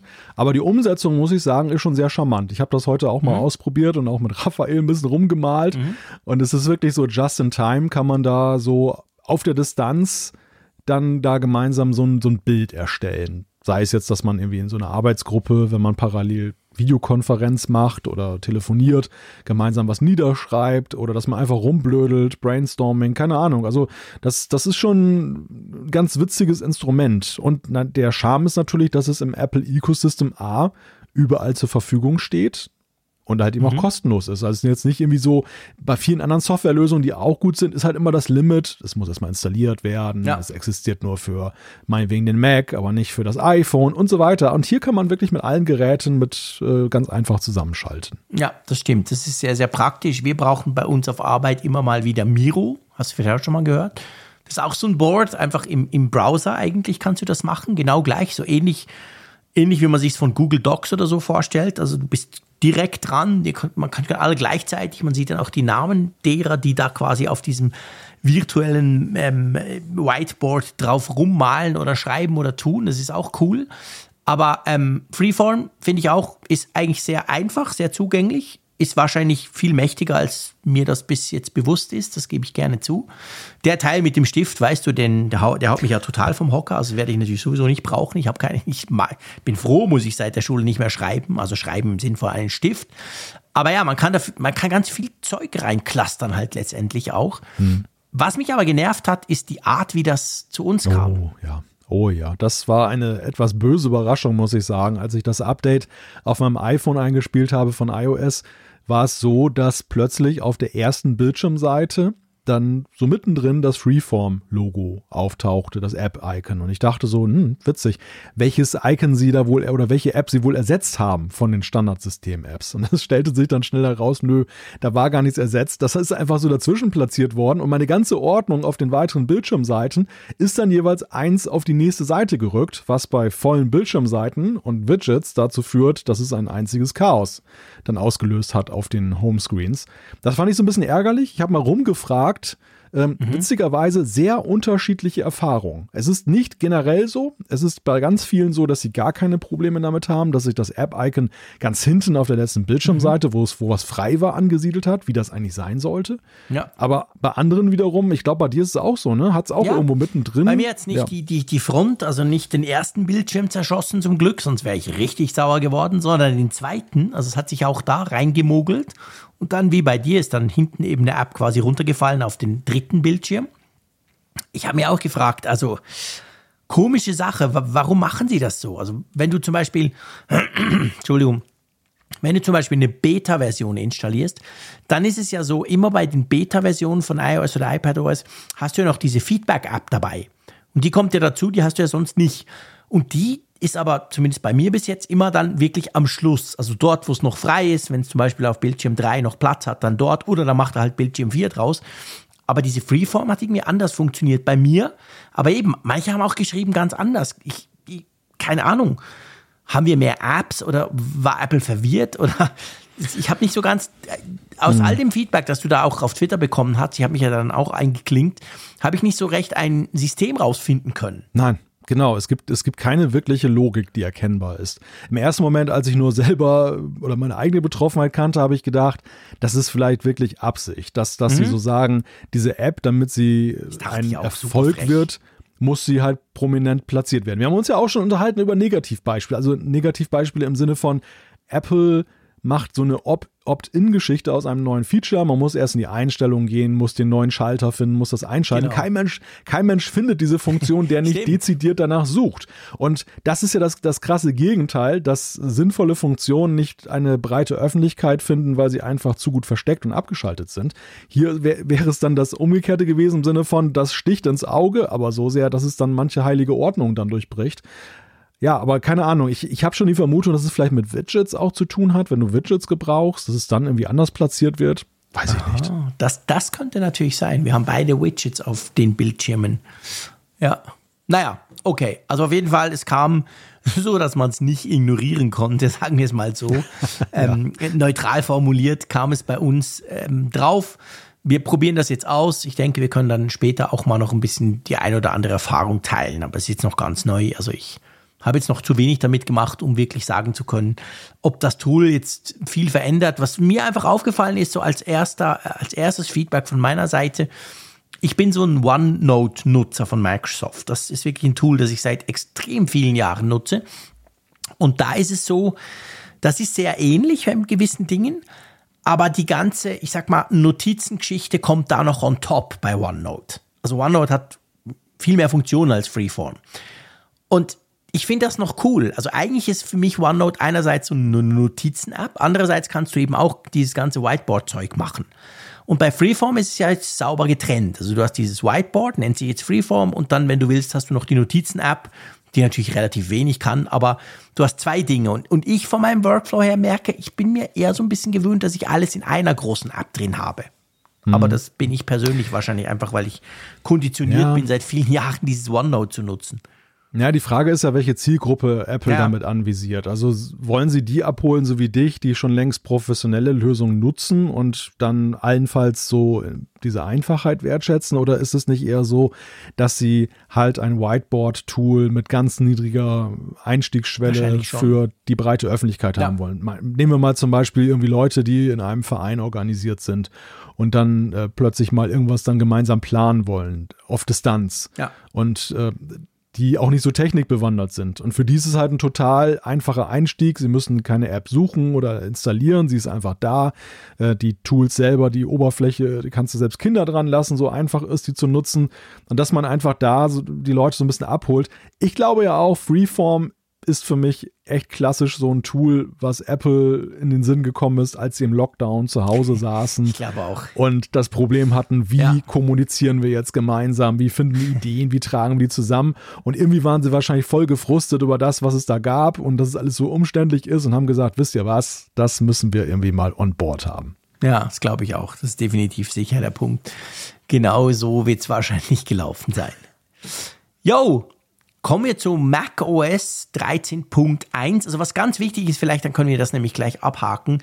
Bei all diesen Updates, egal ob wir dann WatchOS, tvOS, iOS, iPadOS, whatever, ganz viele wirklich zum Teil heftige Bugs wurden auch gefixt und vor allem auch Sicherheitslücken, auch sogenannte Zero-Day-Sicherheitslücken, also Lücken, die, für die es halt noch, noch überhaupt nichts gab, also kein Patch und nichts, wo man wirklich böse Dinge tun konnte. Von dem her, egal ob ihr all die Features braucht, auch wenn ihr sagt, nö, ist mir alles wurscht, installiert es trotzdem. Und ich sage das jetzt nicht per Zufall bei macOS 13.1, weil da sind so viele neue Feature ja nicht dazugekommen, oder?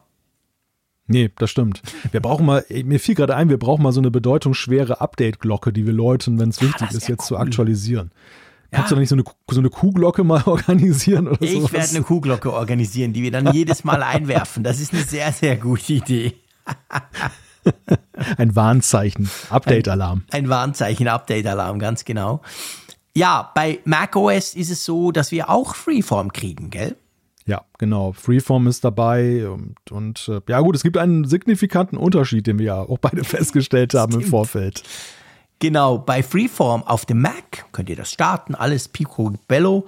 Dann ist es aber so, also standardmäßig tut der Mac mit Freeform oder Freeform auf dem Mac speichert das ganze Zeug nicht in die iCloud. Das heißt, es wird irgendwo lokal abgelegt. Wenn ihr das aber auf dem iPad macht, auf dem iPhone, dann ist logischerweise standardmäßig das so, dass das in der iCloud liegt. Und da sind wir beide reingefallen. Wir haben zusammen das ausprobiert. Du hast auf Mac geöffnet und du hast dich dann gefragt, warum kommt es denn nicht? Und dann kam dann mal eine Meldung, hey, willst du das über iCloud synchronisieren? Und das muss man tatsächlich manuell auf dem Mac noch aktivieren. Wohingegen auf dem iPad muss man das nicht. Das ist ein bisschen komisch, oder? Ja, das, das ist in der Tat etwas merkwürdig. Also das ist auf jeden Fall ganz wichtig, dass man das im Blick behält. Genau, dass man das lokal nutzen kann. Aber eben, wenn nicht, wenn man es halt synchronisieren will, und das ist ja in meinen Augen das Hauptfeature von so einer App, dass du sie halt auf verschiedensten Geräten, sogar mit verschiedenen Leuten nutzen kannst. Das alles geht aber eben nur, wenn man es mit iCloud macht. Ja, und die Advanced Data Protection haben wir schon drüber gesprochen. Die könnt ihr euch angucken, aber sonst passiert da noch nichts. Hey, kommen wir zu WatchOS. Das sind die Real Deal Features. Ich höre etwas Ironie heraus aus dieser Nein, das Äußerung. siehst du ganz falsch. Als Sportler finde Ja? ich das mega wichtig. Ah, okay. ja, es gibt, es gibt zwei Features, die herausstechen bei WatchOS 9.2. Das eine ist, dass die App Geräusche jetzt die Geräuschunterdrückung der AirPods Max und AirPods Pro mit berücksichtigt, was ja eben eine wichtige Sache ist, wenn man diese App nutzt. Das zweite ist bei Sportaktivitäten, wo du ja eben das auch ja exzessiv nutzt, da können Läufer jetzt gegen ihre eigene persönliche Bestzeit antreten. Aber du bist, genau das finde ich eben geil. Und du weißt, ich bin ja absolut kein Sportler. Je älter, desto weniger. Aber egal wie lange ich für den Kilometer habe oder so, dass ich gegen mich selber, ich meine, ich kann auch gegen mich selber spazieren oder ich kann gegen mich selber halt rennen oder halt nicht so schnell rennen, aber das finde ich schon noch cool, weil das ist so eine Gamification, die dann so faule Leute wie mich genau anspricht. Also ich habe immer so auch eine, so eine kleine Fahrradrunde. Ist jetzt nix crazy, eben wie gesagt, ähm, diverse Gebrechen, also die ich immer mache. Und ich lasse natürlich immer das Fahrradtraining laufen. Und ich weiß jetzt nicht, ob es da geht. Es kann sein, dass es eben nur beim Rennen geht. Das wäre dann sehr schade. Aber ähm, wenn ich das dann einstellen könnte und gucken könnte quasi auf der Uhr, hey, heute bist du aber viel langsamer als gestern und vorgestern warst du doch schon da und jetzt bist du erst da, das finde ich genial. Naja, jede Art der des sich mit sich selber Messens oder mhm. so diese Gamification, wie du ja schon sagst, so ist ja ein Fortschritt auch für diese Funktion. Das ist Geil. ja der so der der Kern der ganzen Sache waren diese Ringe, dieses Schließen der Ringe, was mhm. ja auch Leute aktiviert hat, wie zum Beispiel mich, die ja, genau. dann angefangen haben, viel mehr sich mit sich selber zu beschäftigen und der Frage, ob man sich ausreichend bewegt und ähm, jeder Fortdrehen in dieser Richtung. Mhm. Und äh, klar, das, das spricht jetzt auf der einen Seite natürlich den ambitionierteren Läufer an, aber das kann klar. auch uns ansprechen. Ich glaube ja. auch. Also es ist wirklich so ein Ding, so, ja, Spielerei, mal gucken, kann ich denn die Runde zum Bäcker jetzt noch schneller laufen? Zum Beispiel, ganz genau. Oder natürlich ein weiteres Feature, das dazu kam, der Algorithmus fürs Kickboxen wurde verbessert. Das finde ich mhm. schon auch wichtig. Weil wenn ich da einen vermöbel, hatte ich immer das Gefühl bei der Apple Watch, hm, das funktioniert nicht richtig. Sorry, das ist jetzt ähm, wieder sehr ironisch, aber ich musste wirklich lachen, weil das steht in den Release Notes so drin. Und ich habe mich dann gefragt, schön und gut, okay, ihr habt da irgendwas gebastelt, dass man das besser erkennt, ob man jetzt die Nase trifft oder was anderes. Aber wer zum Geier äh, Weißt du, was Kickboxen ist? Das sieht ja immer so aus wie im Hollywood-Film. Da vermöbelst mhm. du dich ja so richtig ordentlich. Wer zum Geier trägt beim Kickboxen eine Apple Watch? Das ist doch super gefährlich. Ja, die ist doch jetzt besonders bruchfest oder wie Ja, nicht für die Apple Watch, aber für dein Gegenüber, wenn du ihm da so, quasi, so. wenn du ihm da irgendwie eins auf die Rübe gibst und du hast die Apple Watch an. Also das dachte ich einfach so, hm, interessant. Also die Apple Watch Ultra wäre dann an und für sich wahrscheinlich irgendein unerlaubtes Werkzeug, weil damit kannst du dem anderen ja richtig wehtun. Weißt du, so, so rum denke ich mir. Drum muss ich da so lachen, als das kam. Ich habe dann einen Tweet gemacht, der wurde falsch verstanden. Einige haben tatsächlich gemeint, ich mache das. Muss immer aufpassen mit Ironie. Aber ähm, ja, auch das, also bei den Sportfeatures wurde einiges gedreht bei WatchOS 9.2. Ist auf jeden Fall ein signifikantes Andenken, wenn man so einen Ultraabdruck im ja, Gesicht genau. hat. Genau. Du, ich habe nur verloren nach einer Stunde hin und her prügeln, weil der andere eine Apple Watch hatte, genau. Oh weh, ja gut. Also, dann TVOS, TVOS, TVOS, so heißt es, glaube ich, 16.2 natürlich auch gekommen. Apple Music Sing haben wir schon besprochen, klar. Ihr könnt jetzt vor dem Fernseher singen, da macht es wahrscheinlich auch mehr Spaß ja. denke ich mal. Also ja. als wenn ihr da vor dem iPhone singt. Aber geht nur mit dem ganz, ganz neuen Apple TV. Das als große, große Einschränkung vielleicht noch. Genau. Und dann ein weiteres Feature, Siri wurde verbessert, wurde ja mhm. auch schon angekündigt, dass ähm, da mehr kommt. Und das ist jetzt die Multi-User Voice Detection. Also wenn man mit mehreren Benutzern ein Apple TV verwendet, dann kann Siri, wie wir das auch schon vom HomePod kennen, die Stimmen unterscheiden. Das ist cool. Und du, ich glaube, es reicht nämlich, du, du sagst ihm dann einfach quasi, hey, ähm, schalte um oder mach das und das und dann ähm, merkt er, ah, das ist der JC und dann tut er dich entsprechend dann um äh, quasi das, das Profil wechseln. Man kann ja verschiedene Profile haben beim, beim, beim Apple TV. hast du, by the way, hast du Profile für das? Ich habe die testweise mal eingerichtet. Ja. Äh, le leider hält sich in der Familie keiner dran, die entsprechend zu wechseln. Das ist bei mir genau das gleiche Problem. ich habe genau das. Und dann tauchen immer wieder Kinderserien in meinen Profilen ja, auf. Das, das kenne ich, geht bei mir genau gleich.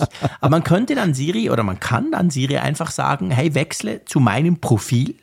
Und das könnten alle sagen und dann würde Siri merken, ah, das ist der, das ist der und switcht das dann. Finde ich, finde ich wirklich eine coole Idee. Ja, also ich finde überhaupt die, die, die Idee charmant und natürlich wäre der Vordreh jetzt noch toll, ne? dass es wirklich dann super automatisch alles geht. Ja.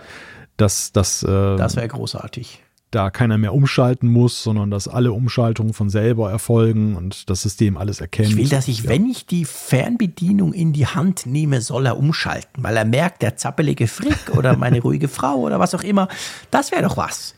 Nicht da das Sprachzeug.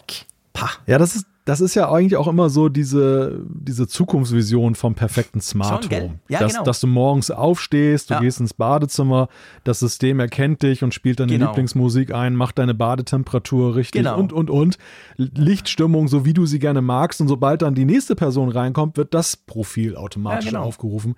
Das kann man wahrscheinlich auch erreichen, wenn man ganz viel ganz viel Herzblut reinsteckt und alles gehen, Mögliche ja. konfiguriert, klar. Sagst aber gut, sagst im Badezimmer im Dunkeln guten Morgen und dann merkt er, ah, okay, der JC schlecht gelaunt wie immer am Morgen früh und dann stellt er das alles ein. Das könnte man wahrscheinlich schon umsetzen. Das kann man sicherlich umsetzen, aber der, der, sag mal, der Sweet Spot wäre ja wirklich, dass du ohne großen Aufwand das alles Klar. bekommst, weil genau. die, die, Te die Technik weiß ja um deine Gewohnheiten. Also die Technik hat ja viele Informationen über dich und selbst wenn sie jetzt lokal auf den Geräten gespeichert werden, aber die Aufschluss darüber geben, was sind deine Hörgewohnheiten, welche Musik magst du, welche Lichtstimmung rufst du mal auf, wenn du Smart Home Lampen hast und und und. Und das könnte ja alles zusammengetragen werden und zu automatischen Profilen gemacht werden. Das Problem ist ja meines Erachtens ja auch, dass bei heutigen Lösungen du stellst das halt einmal ein aber deine Gewohnheiten ändern sich ja vielleicht auch und du musst es immer wieder ändern und äh, das, das nicht mitlernt. So, mhm. oder das ist für mich ja. eigentlich künstliche Intelligenz, Klar. das ist Machine Learning, dass es ja. eben so merkt, hey, sein Musikgeschmack hat sich jetzt gerade von, weiß nicht, Volksmusik zu Heavy Metal mhm. geändert und dann wird dem auch Rechnung getragen. Ja. Und so clever ist es tatsächlich noch nicht. Das ist genau der Punkt. Ja, im Einzelnen schon, ne? Ich meine, in der Apple Music App zum Beispiel ist das so schlau und ja. gibt dir Empfehlungen und Playlists und Spotify macht das auch und so weiter. Nur, ich sag mal, dieses Springen über den Tellerrand, das ist halt immer noch bei Technik so das große Ding, dieses Connecting the Dots, dann ja. dieses Verbinden der verschiedenen Punkte zu einem Ganzen. Was ja. was ja aber auch Befürchtungen ja hervorruft, muss man auch sagen. Diese Zukunftsvision hat ja eben auch so eine Albtraumkomponente, dass da, du willst ja manchmal eben auch gar nicht, dass alles dann verbunden wird, weil die Daten könnten ja auch dann anderen in die Hände fallen Klar. oder generell finde es einige beängstigend, wenn der Computer viel zu viel über sie weiß. Also alles in Maßen natürlich. Ja, absolut. Das ist definitiv der Punkt. Aber apropos Connecting the Dots, also wir haben ja ähm, Verbesserungen bei Matter auch bei tvOS, generell bei allem. Wir, wir haben ja auch die Home-App, wurde ja eben auch angepasst, dort wo sie läuft. Also der ganze Unterbau wurde auch erweitert. Mir ist aufgefallen, es kann sein, dass es reine Einbildung ist, gebe ich gerne zu. Ich hatte das Gefühl, dass meine, meine verschiedenen Lampen ein bisschen schneller reagieren, seit ich das installiert habe. Vor allem auch, mhm. seit ich auf den HomePods geguckt habe, dass da das Update läuft, weil das sind bei mir quasi die Steuerzentralen von meinem HomeKit-Setup zu Hause. Und irgendwie hatte ich den Eindruck, wenn ich da drücke und dann ähm, macht es wirklich zack und das, das Licht geht unmittelbar an. Ich habe das auch gelesen bei anderen, denen es auch so ging, aber vielleicht ist es auch nur Einbildung, ich weiß es nicht. Also generell die Home-App wurde ja so ein bisschen im Hintergrund renoviert, sage ich mal, und eben um Matter noch, noch mehr erweitert. Und das ist jetzt auch bei den HomePods und bei tvOS so, dass wir diesen verbesserten Matter-Support eben da jetzt auch drin haben. Mhm. So, ich glaube, sonst beim HomePod hat sich eben außerdem hat sich nichts getan. Einfach quasi. Es ist einfach wichtig, das habe ich schon gelesen von Leuten, die sich drauf gefreut haben, weil sie sagen, gesagt, ja, es sei so ein bisschen ähm, laggy und so in ihrem System, die ganze Home-Geschichte. Und dann haben sie zum Beispiel das iPad oder das iPhone ähm, aktualisiert und haben vergessen zu gucken, ob zum Beispiel auch ein HomePod oder eben der Apple TV das neue 16.2 gekriegt haben. Und wenn das nicht der Fall ist, offensichtlich, dann hast du nichts von diesen neuen Features, also von dieser, ich sage jetzt mal, von dieser verbesserten Geschwindigkeit, dieser schnelleren Reaktionsgeschwindigkeit, weil die Steuerzentralen müssen das eben auch haben. Also die sind mega wichtig. Und bei mir war es zum Beispiel so, die HomePods, da hat ungefähr die Hälfte meiner HomePods hat das vollautomatisch selber gemacht. Und die andere Hälfte wurde von mir dann daran erinnert und hat es dann auch installiert. Also beste Voraussetzung. Ja, jetzt schon, genau. So, wollen wir zu unserem nächsten Thema kommen? Wir haben ziemlich lange über Updates ges gesprochen. Ja, nach diesem kurzweiligen Blick auf die Aktualisierung kommen wir zu einer Funktion, die finde ich ganz interessant. Die wird ja in den Release Notes für iOS 16.2 angekündigt, als wenn sie elementarer Teil dieses Updates ist. Aber äh, bei mir zumindest war es so, dass ich hatte vorher 16.1.2 oder 1.1 installiert mhm. und sie ist ja trotzdem schon aufgetaucht. Also sie, sie schlummerte so. schon im System. Ich musste kein Update machen, um sie okay. auszuprobieren. Es geht um Notruf SOS via Satellit. Das ist ja jetzt nach den USA und Kanada, wo es ja zuerst gestartet mhm. ist, jetzt auch nach Europa rübergekommen. Leider nicht überall, noch nicht mhm. zumindest, aber in einigen Ländern und Deutschland erfreulicherweise gehört dazu. Ja, wir können jetzt also auf der einen Seite einen Notruf per Satellit bei den entsprechenden iPhones der 14er Generation absenden, wenn wir mhm. kein Mobilfunknetz und kein WLAN haben. Und zum anderen, wir können, und wir kommen gleich in, zu den Feinheiten und dem Selbstversuch, mhm. Wir können jetzt auch in der Wo ist-App auch unsere Position dann eben weiterschicken per ja. Satellit. Ja, genau. Ähm, was sind die Voraussetzungen, damit das überhaupt funktioniert? Also musst du irgendwo sein, wo du keinen Empfang hast, also bei euch gleich hinterm Haus oder also nee, ich meine, geht das nur, wenn er keinen Empfang hat oder wie muss ich mir das vorstellen? Weil, Klammer auf, in der Schweiz ja. wurde es nicht aktiviert. Aber das liegt wohl auch daran, dass wir auf dem Matterhorn ja 5G-Empfang haben, von dem her braucht man es bei uns auch nicht. Ich hatte tatsächlich große Schwierigkeiten, das auszuprobieren, Ah, muss ich sagen. Okay. Ja, weil, weil es wirklich so ist, dass ähm, zumindest bei Wo ist, kannst du diese Bedingungen fast gar nicht herstellen. Bei, bei ähm, Notruf SOS schon, da musst du einfach nur den, den äh, Flugmodus aktivieren, also dass du Ah. dann WLAN und Mobilfunk abschaltest und dann ähm, kannst du das dann testen. Bei der Wo ist App, da setzt es voraus, dass eben Mobilfunk eingeschaltet bleibt und dann aber eben kein Empfang ist. Und das, ja, wie willst du das simulieren, wenn du jetzt im näheren Umfeld kein Funkloch hast? Ich habe, bislang dachte ich immer, Gott sei Dank hast du kein Funkloch mehr in der Gegend. Jetzt warst du mal auf jetzt, der Suche nach einem Funkloch. Ja, jetzt, jetzt wollte ich mal dringend ein Funkloch haben, aber es war keins zur Hand. Also das hat bei der Wo ist-App den Selbsttest dann erschwert. Bei äh, Notruf Alter, hat gleich SOS die, die, die, die Luftmatratze aufgeblasen und ist auf die Nordsee rausgepaddelt. Ja, selbst da ist ja das Mobilfunknetz ziemlich gut. Okay. Weil das hat man damals so mit Blick auf den Tourismus und Ah, dass da auch okay. viele Segler da draußen sind, hat man das gut ausgebaut. Also da, wenn du mit dem Schiff rausfährst, da hast du auch sehr lange gutes Netz Okay, noch. Das ist super. gar nicht mal so einfach da. Und ich meine, wir haben natürlich auch Flachland. Das ist auch ein großer Vorteil. Unsere Ja. Antennen, unsere, seitdem wir LTE auch haben und LTE hat ja sehr lange oder hat eine sehr große Reichweiten. Mhm. Ja. Das merkst du echt krass. Also das Ja, hat ist in echt auch nochmal so. Da stellst du drei Masten auf und du hast das ganze Ja. Land quasi. Ja, ja, eben, das hat einen krassen Push gegeben. Ja. Das, ist, das ist in bergigen Regionen wahrscheinlich dann schon wieder ein bisschen anders. Mhm. Ich muss also mal ins Sauerland fahren. Da. Ja, da muss man zu Tobi fahren, genau. Der ja hat immer ja keinen Empfang. Aber du hast es geschafft, oder? Ich habe es mit Notruf SOS habe ich es geschafft. Wo ist, wie gesagt, nicht. Bei Notruf SOS ist es ja auch so, du hast in den Einstellungen einen Demo-Modus. Den kannst Ah. du aktivieren. Mhm. Und das, ja, das soll ja verhindern wahrscheinlich, dass die Leute alle Notrufe auslösen, weil sie es mal hast cool finden.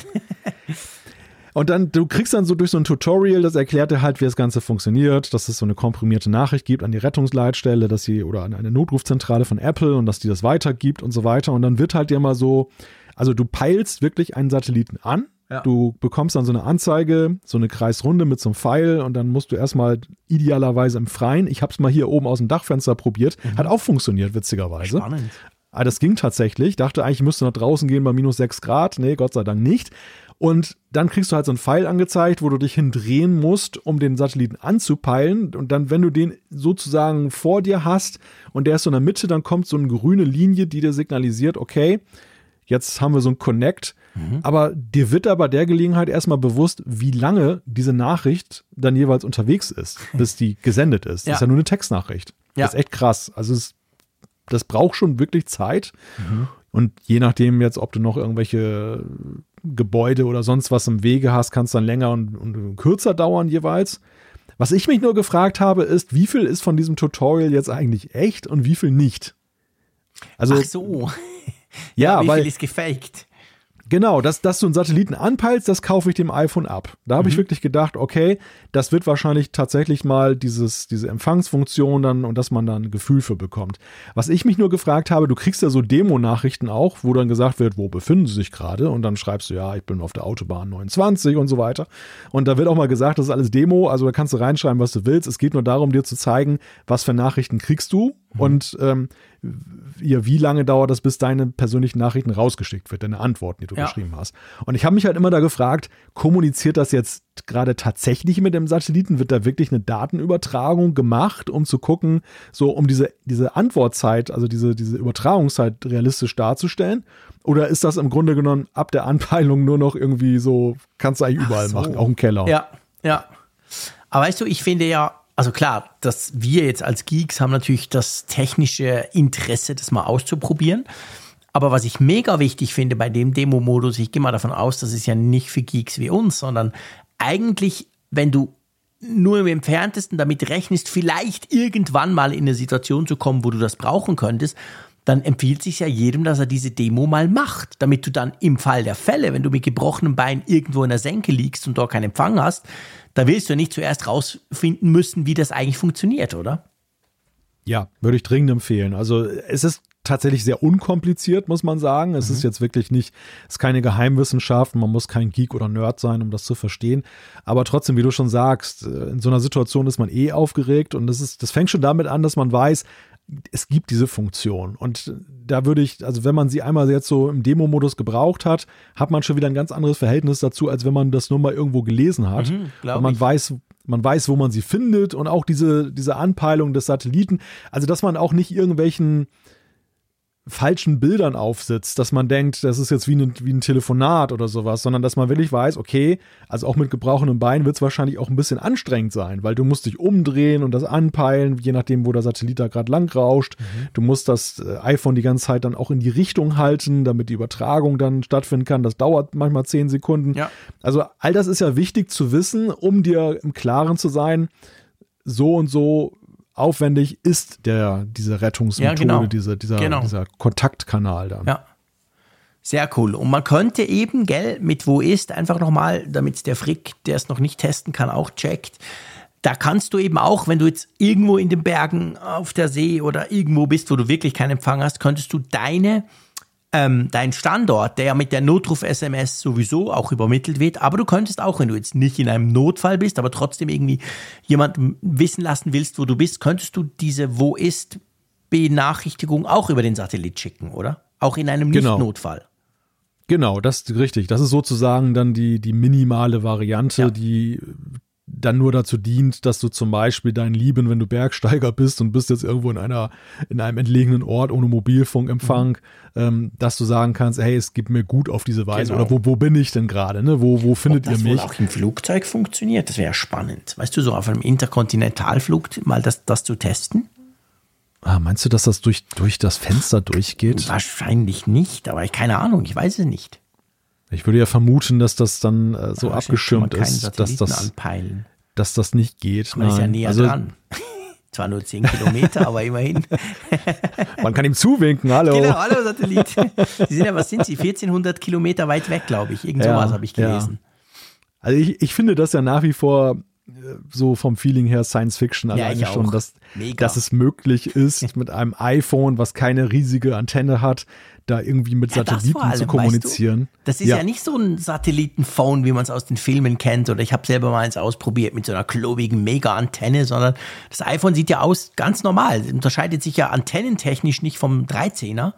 Aber hat ja offensichtlich eine ganz andere Technologie drin, damit du eben, ich meine, 1400 Kilometer ist ja schon weit, weißt du? Ja, klar. Das klar. ist ja nicht wie bei der nächsten Mobilfunkzelle, die ist ja immer ganz nah, aber das dass das funktioniert, finde ich schon krass das ist ein ganz schön krasser Unterschied, wenn man die Distanzen ja, mal so, genau. so, vergleicht. Und dass das eben so mit so einem kleinen Gerät mit der Sendeleistung möglich ist. Geil. Und ja, ich finde halt auch diesen ganzen Vorgang, ne? Also, dass, dass du dann so die, den voraus äh, vorbeieilenden Satelliten sozusagen siehst auf dem, in dieser schematischen Darstellung und dass du das dann ausrichtest und dass das irgendwie klappt. Ja, ist schon, ist schon wirklich ein sehr faszinierendes Stück Technik. Ja, finde ich auch, definitiv. Cool hast du das für uns getestet. Ja, dann lass uns zum nächsten Thema kommen. Das ist ein brandneues Thema. Das ist gerade, glaube ich, gestern erst aufgepoppt, gell? Ein genau. Bericht von Bloomberg und da geht es um mögliche Veränderungen beim App Store, beziehungsweise es geht darum, dass sich Apple wohl darauf vorbereitet, äh, dahingehend der EU-Richtlinie ähm, gerecht zu werden. Ich will jetzt nicht sagen, entgegenzukommen, sondern die EU schreibt das ja bald vor, dass man auch am App Store vorbei Apps installieren können soll. Ja, so ein absolutes, also aus Apples Sicht ein absolutes No-Go. Sie haben sich mal mit ja, Händen, Händen und Füßen dagegen gewehrt, dass so eine Möglichkeit eingeführt wird, so ein Zwang, das anzubieten, weil sie ja der Ansicht sind, das war mal ihre Argumentation in diesen politischen Debatten, dass eben Sideloading ein Sicherheitsrisiko darstelle genau. und dass ähm, das deshalb eigentlich nicht zur Diskussion stehen sollte. Sieht die Politik anders? Nebenbei bemerkt nicht nur in der EU. Die EU ist ja nur insofern einen Schritt weiter, weil sie mit entsprechenden Gesetzen ja jetzt verfügt hat, dass das 2024 dann eben zur Pflicht wird. Ja. Während in den USA äh, die Politik gerade dabei ist und das so diskutiert, dass es zum Gesetz werden könnte. Aber es sieht momentan auch nicht so ganz gut aus für Apple und die anderen Tech-Konzerne. Also auch in den USA im Stammland mhm. ist man sehr geneigt, dann da doch eben die Reglementierung deutlich zu verschärfen. Ja, ja, definitiv. Also die EU ist einfach ein bisschen weiter im Moment schon die schreibt das tatsächlich vor. Ja, und jetzt bereitet man das da vor. Gibt es da schon Details? Weiß man, wie das aussehen soll? Wer sich darum kümmert oder wie, wie das geht? Ja, interessant ist so, also wir lesen halt diesen Bericht, Apple selber sagt offiziell nichts dazu, Klar. aber ähm, dass Andreas Wenker, der Name sagt dir, der Den Name sagt unseren, unseren Zuschauern und Zuschauern und Zuhörern etwas. Wir haben ja mit Andreas Wenker gesprochen äh, bei der Welt, nach der Weltentwicklerkonferenz.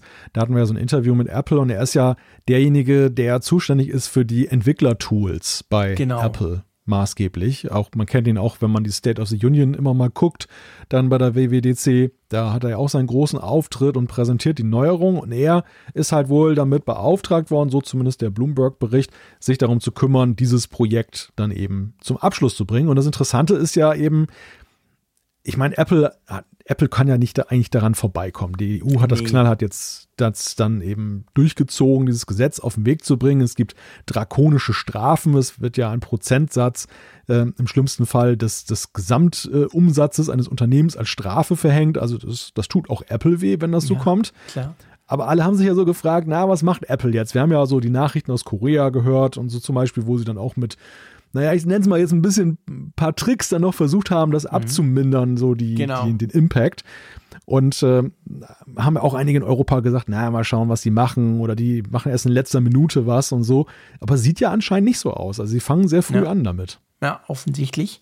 Ich meine, es ist ja auch, also wir werden einfach, dass das klar ist, wir werden noch ganz oft über das Feature sprechen, wenn es dann näher rückt. Das ist völlig klar. Aber es ist ja auch ein krasser, also eine krasse Veränderung. Ich meine, ich habe tausend Fragen, weißt du, auch aus Entwicklerseite. Wie, wie macht man denn das? Also der App Store ist ja schon integraler Bestandteil, der liefert ja auch eine Umgebung, die das eben möglich macht bei, beim iPhone. Also das jetzt nicht einfach so sagen kannst, oh, easy peasy, kopierst du halt in der Dateien-App irgendwas raus mit dem Safari-Browser und dann ist das da drauf und funktioniert dann auch. Also ich stelle mir das recht komplex vor. Einerseits für die Entwickler unter Umständen, aber vor allem für Apple, die ja ihr System da völlig umstellen müssen. Ähm, das ist nichts, was du von heute auf morgen machen kannst, oder? Nein, das ist ein ganz großer Bruch ja mit der elementaren Vorgehensweise, die Apple bislang mhm. an den Tag gelegt hat. Also es fängt ja damit an, dass ja Apps zum Beispiel signiert werden und die einzige mhm. Stelle, die App signieren kann, ist Apple.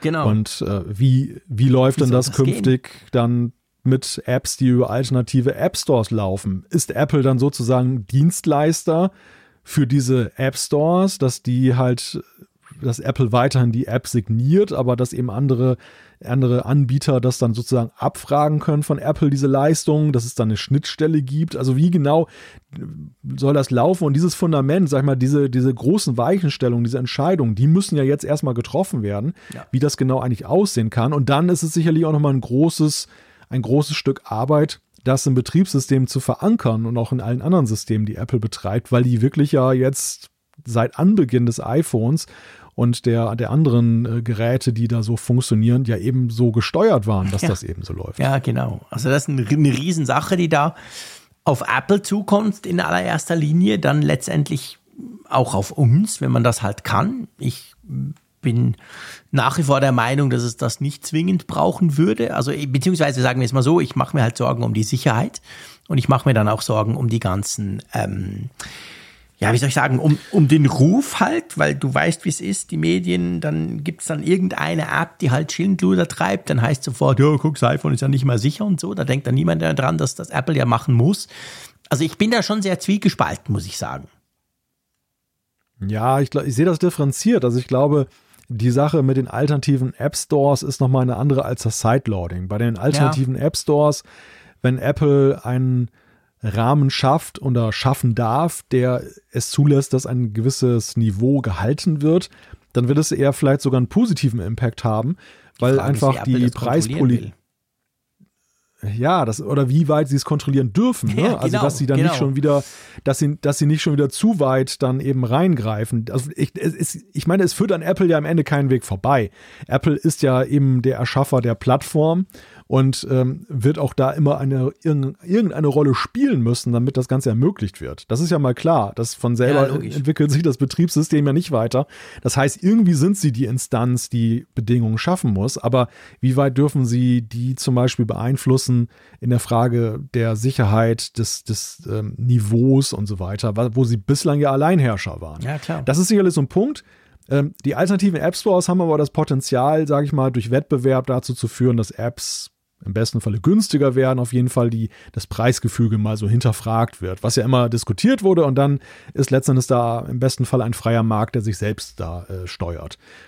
Das mit dem Sideloading ist in der Tat so, seh, da bin ich so auf, auf deiner Seite. Das, das, das birgt einige Gefahren und da glaube ich, das, das schmerzt Apple noch viel mehr als diese alternativen App Stores. So die Frage, wie können wir da einen Image-Schaden für uns vermeiden? Und auch da die Frage, wie weit dürfen wir gehen, das irgendwie einzuhegen, dass das System und generell der Ruf, der, der Reputa die Reputation nicht in Mitleidenschaft gerät und wie weit müssen wir das Scheunentor öffnen, dass jeder machen kann, was er will. Ja. Ich meine, nur, dass du Sideloading machen kannst, heißt natürlich noch nicht zwingend, dass die App deswegen mehr Rechte kriegt. Weißt du? Also da ist natürlich ja, ja. auch die Frage. Also, weißt du, ja, aber nichtsdestotrotz, ich meine, die, die, der Sideloading-App kann, kann Apple ja nicht die Rechte verwehren, die sie zum Beispiel schon Software, also Apps einräumen, die über die regulären Kanäle auf dein Gerät kommen.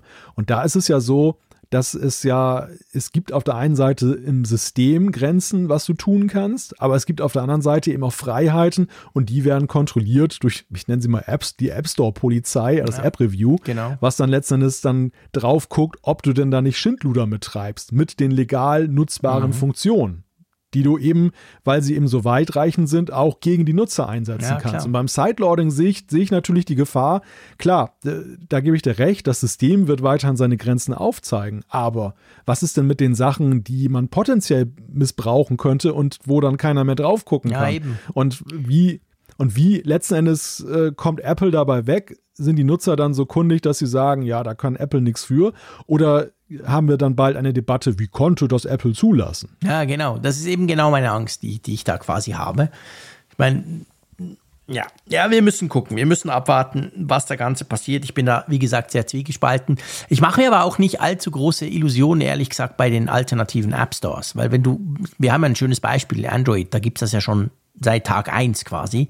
Und wenn du guckst, dann ist es ja schon so, Natürlich hat Samsung einen Store mit x Millionen Apps drin, aber wenn du dann die Marktanteile guckst und guckst, woher die Apps dann eigentlich runtergeladen werden, muss man feststellen, der über gigantisch große, überwiegende Teil kommt trotzdem bei Android aus dem Google Play Store. Und das sieht man ja dann, wenn Huawei zum Beispiel den Zugriff dort drauf verliert, wie Mühe sie haben, da, da was Alternatives herzustellen. Also ich habe jetzt nicht das Gefühl, dass alternative App Stores gleich das App, den App Store per se massiv unter Druck setzen würden. Da, da, bin ich bei dir und ich glaube, dass tatsächlich die vorauseilenden Maßnahmen, die auch Apple ergreift, mehr schon dazu beitragen, dass der App Store sich verändert, ja. als womöglich nachher die, die tatsächlichen alternativen App Stores. Ja, also genau. Also ein Beispiel, ja, wir sehen es ja jetzt schon mit den 700 neuen Preispunkten, die Apple plötzlich dann jetzt aus der Taufe hebt, wo sie vorher eine ganz rigide Preismatrix hatten. Ähm, ob das am Ende dann den App Store verbessert, ist für mich auch noch so eine, so eine Frage. Also auf den ersten Blick ja. Ne? Man sagt natürlich, ja, cool, wir hatten ja auch beim letzten Mal drüber gesprochen. Aber ist nicht gerade der Reiz des App Stores ein Stück weit auch seine Einfachheit? Sowohl was die Preismatrix angeht, als auch so die ganzen anderen Rahmenbedingungen. Ist nicht jedes Maß an Komplexität gerade bei Apple der eigentlichen Idee des Produktes zuwiderlaufend? Das, mhm. ja. Die Leute kaufen sich Android, die Leute kaufen sich Android-Geräte, weil sie eben diese zusätzlichen Freiheiten schätzen. Aber nicht wenige wollen die gar nicht haben, weil sie sagen, je simpler, desto besser. Und, ja, genau. und da kommt jetzt dann der Regulator, da kommt die EU und schreibt Apple vor, bitte macht es mal ein bisschen kompliziert, damit es mehr Freiheiten gibt. Sage ich jetzt mal ketzerisch. Ja, ja. Ich weiß, das ist ein sehr, nee, ein sehr kontroverses ja. Statement, aber das, das, ist, man muss es, man muss es mal so sehen. Also ich sehe nicht zwangsläufig am Ende dieser Entwicklung jetzt ein, ein besseres iPhone oder einen besseren Nein. App Store, auch wenn, auch wenn die Grundüberlegung, die dem zugrunde liegt, ja eigentlich eine richtige ist. Also die, die ist gut begründet. Ne? Es ist ja jetzt ja, auch nicht aus der Luft gegriffen, dass eben die Rolle der Tech-Konzerne und gerade Apple beim App Store eine, eine schwierige Wettbewerb ist. Aber ist, ist natürlich, hofft, erhofft man sich dann, dass sich das dadurch Verbesserungen ergeben und vor allem mehr Auswahl für den Konsumenten. Aber letztendlich ist je mehr Auswahl, und das predigt ja Apple letztendlich in, ihr, in, ihrem, in ihrer Art ja auch, je mehr Auswahl du dem Konsumenten gibst, desto komplexer wird es halt auch. Ist halt letztendlich einfach so. Punkt. Also von dem her einfacher wird es garantiert nicht werden dadurch. Wie es wird, werden wir zuerst mal ausprobieren müssen, beziehungsweise mal noch abwarten. So schnell geht es ja nicht. W wann muss denn Apple das, das bereit haben? Ja, das Ganze greift erst 2024. Ja. Also okay, das ist noch, Sie haben noch ein bisschen Vorbereitungszeit, ja. ja. Well, gut. Wir haben nicht mehr so viel Zeit, aber wir gehen in die Apfelstücke, würde ich mal vorschlagen. Das sind ja so ein bisschen die genau. kürzeren News. Ähm, magst du mal gleich loslegen? Ja, ich fange mal mit dem ersten an. Das ist ein ganz witziges Thema. Und zwar taucht in letzter Zeit immer häufiger eine Bezeichnung namens Mac 14,6 auf im Netz und zwar in Statistiken. Und äh, ja, da, da gehen die Spekulationen gerade ins Kraut, dass das Vorboten der neuen Macs sind, der neuen MacBook Pros vielleicht mit dem M2 Pro und M2 Max. Keiner weiß das so genau. Mhm. Ähm, ist aber so ein typisches Zeichen, dass man muss dazu wissen, und das ist eigentlich das Interessante an der ganzen Sache es gibt diese internen Bezeichnungen von Apple, die die Geräte tragen, die man auch auslesen kann.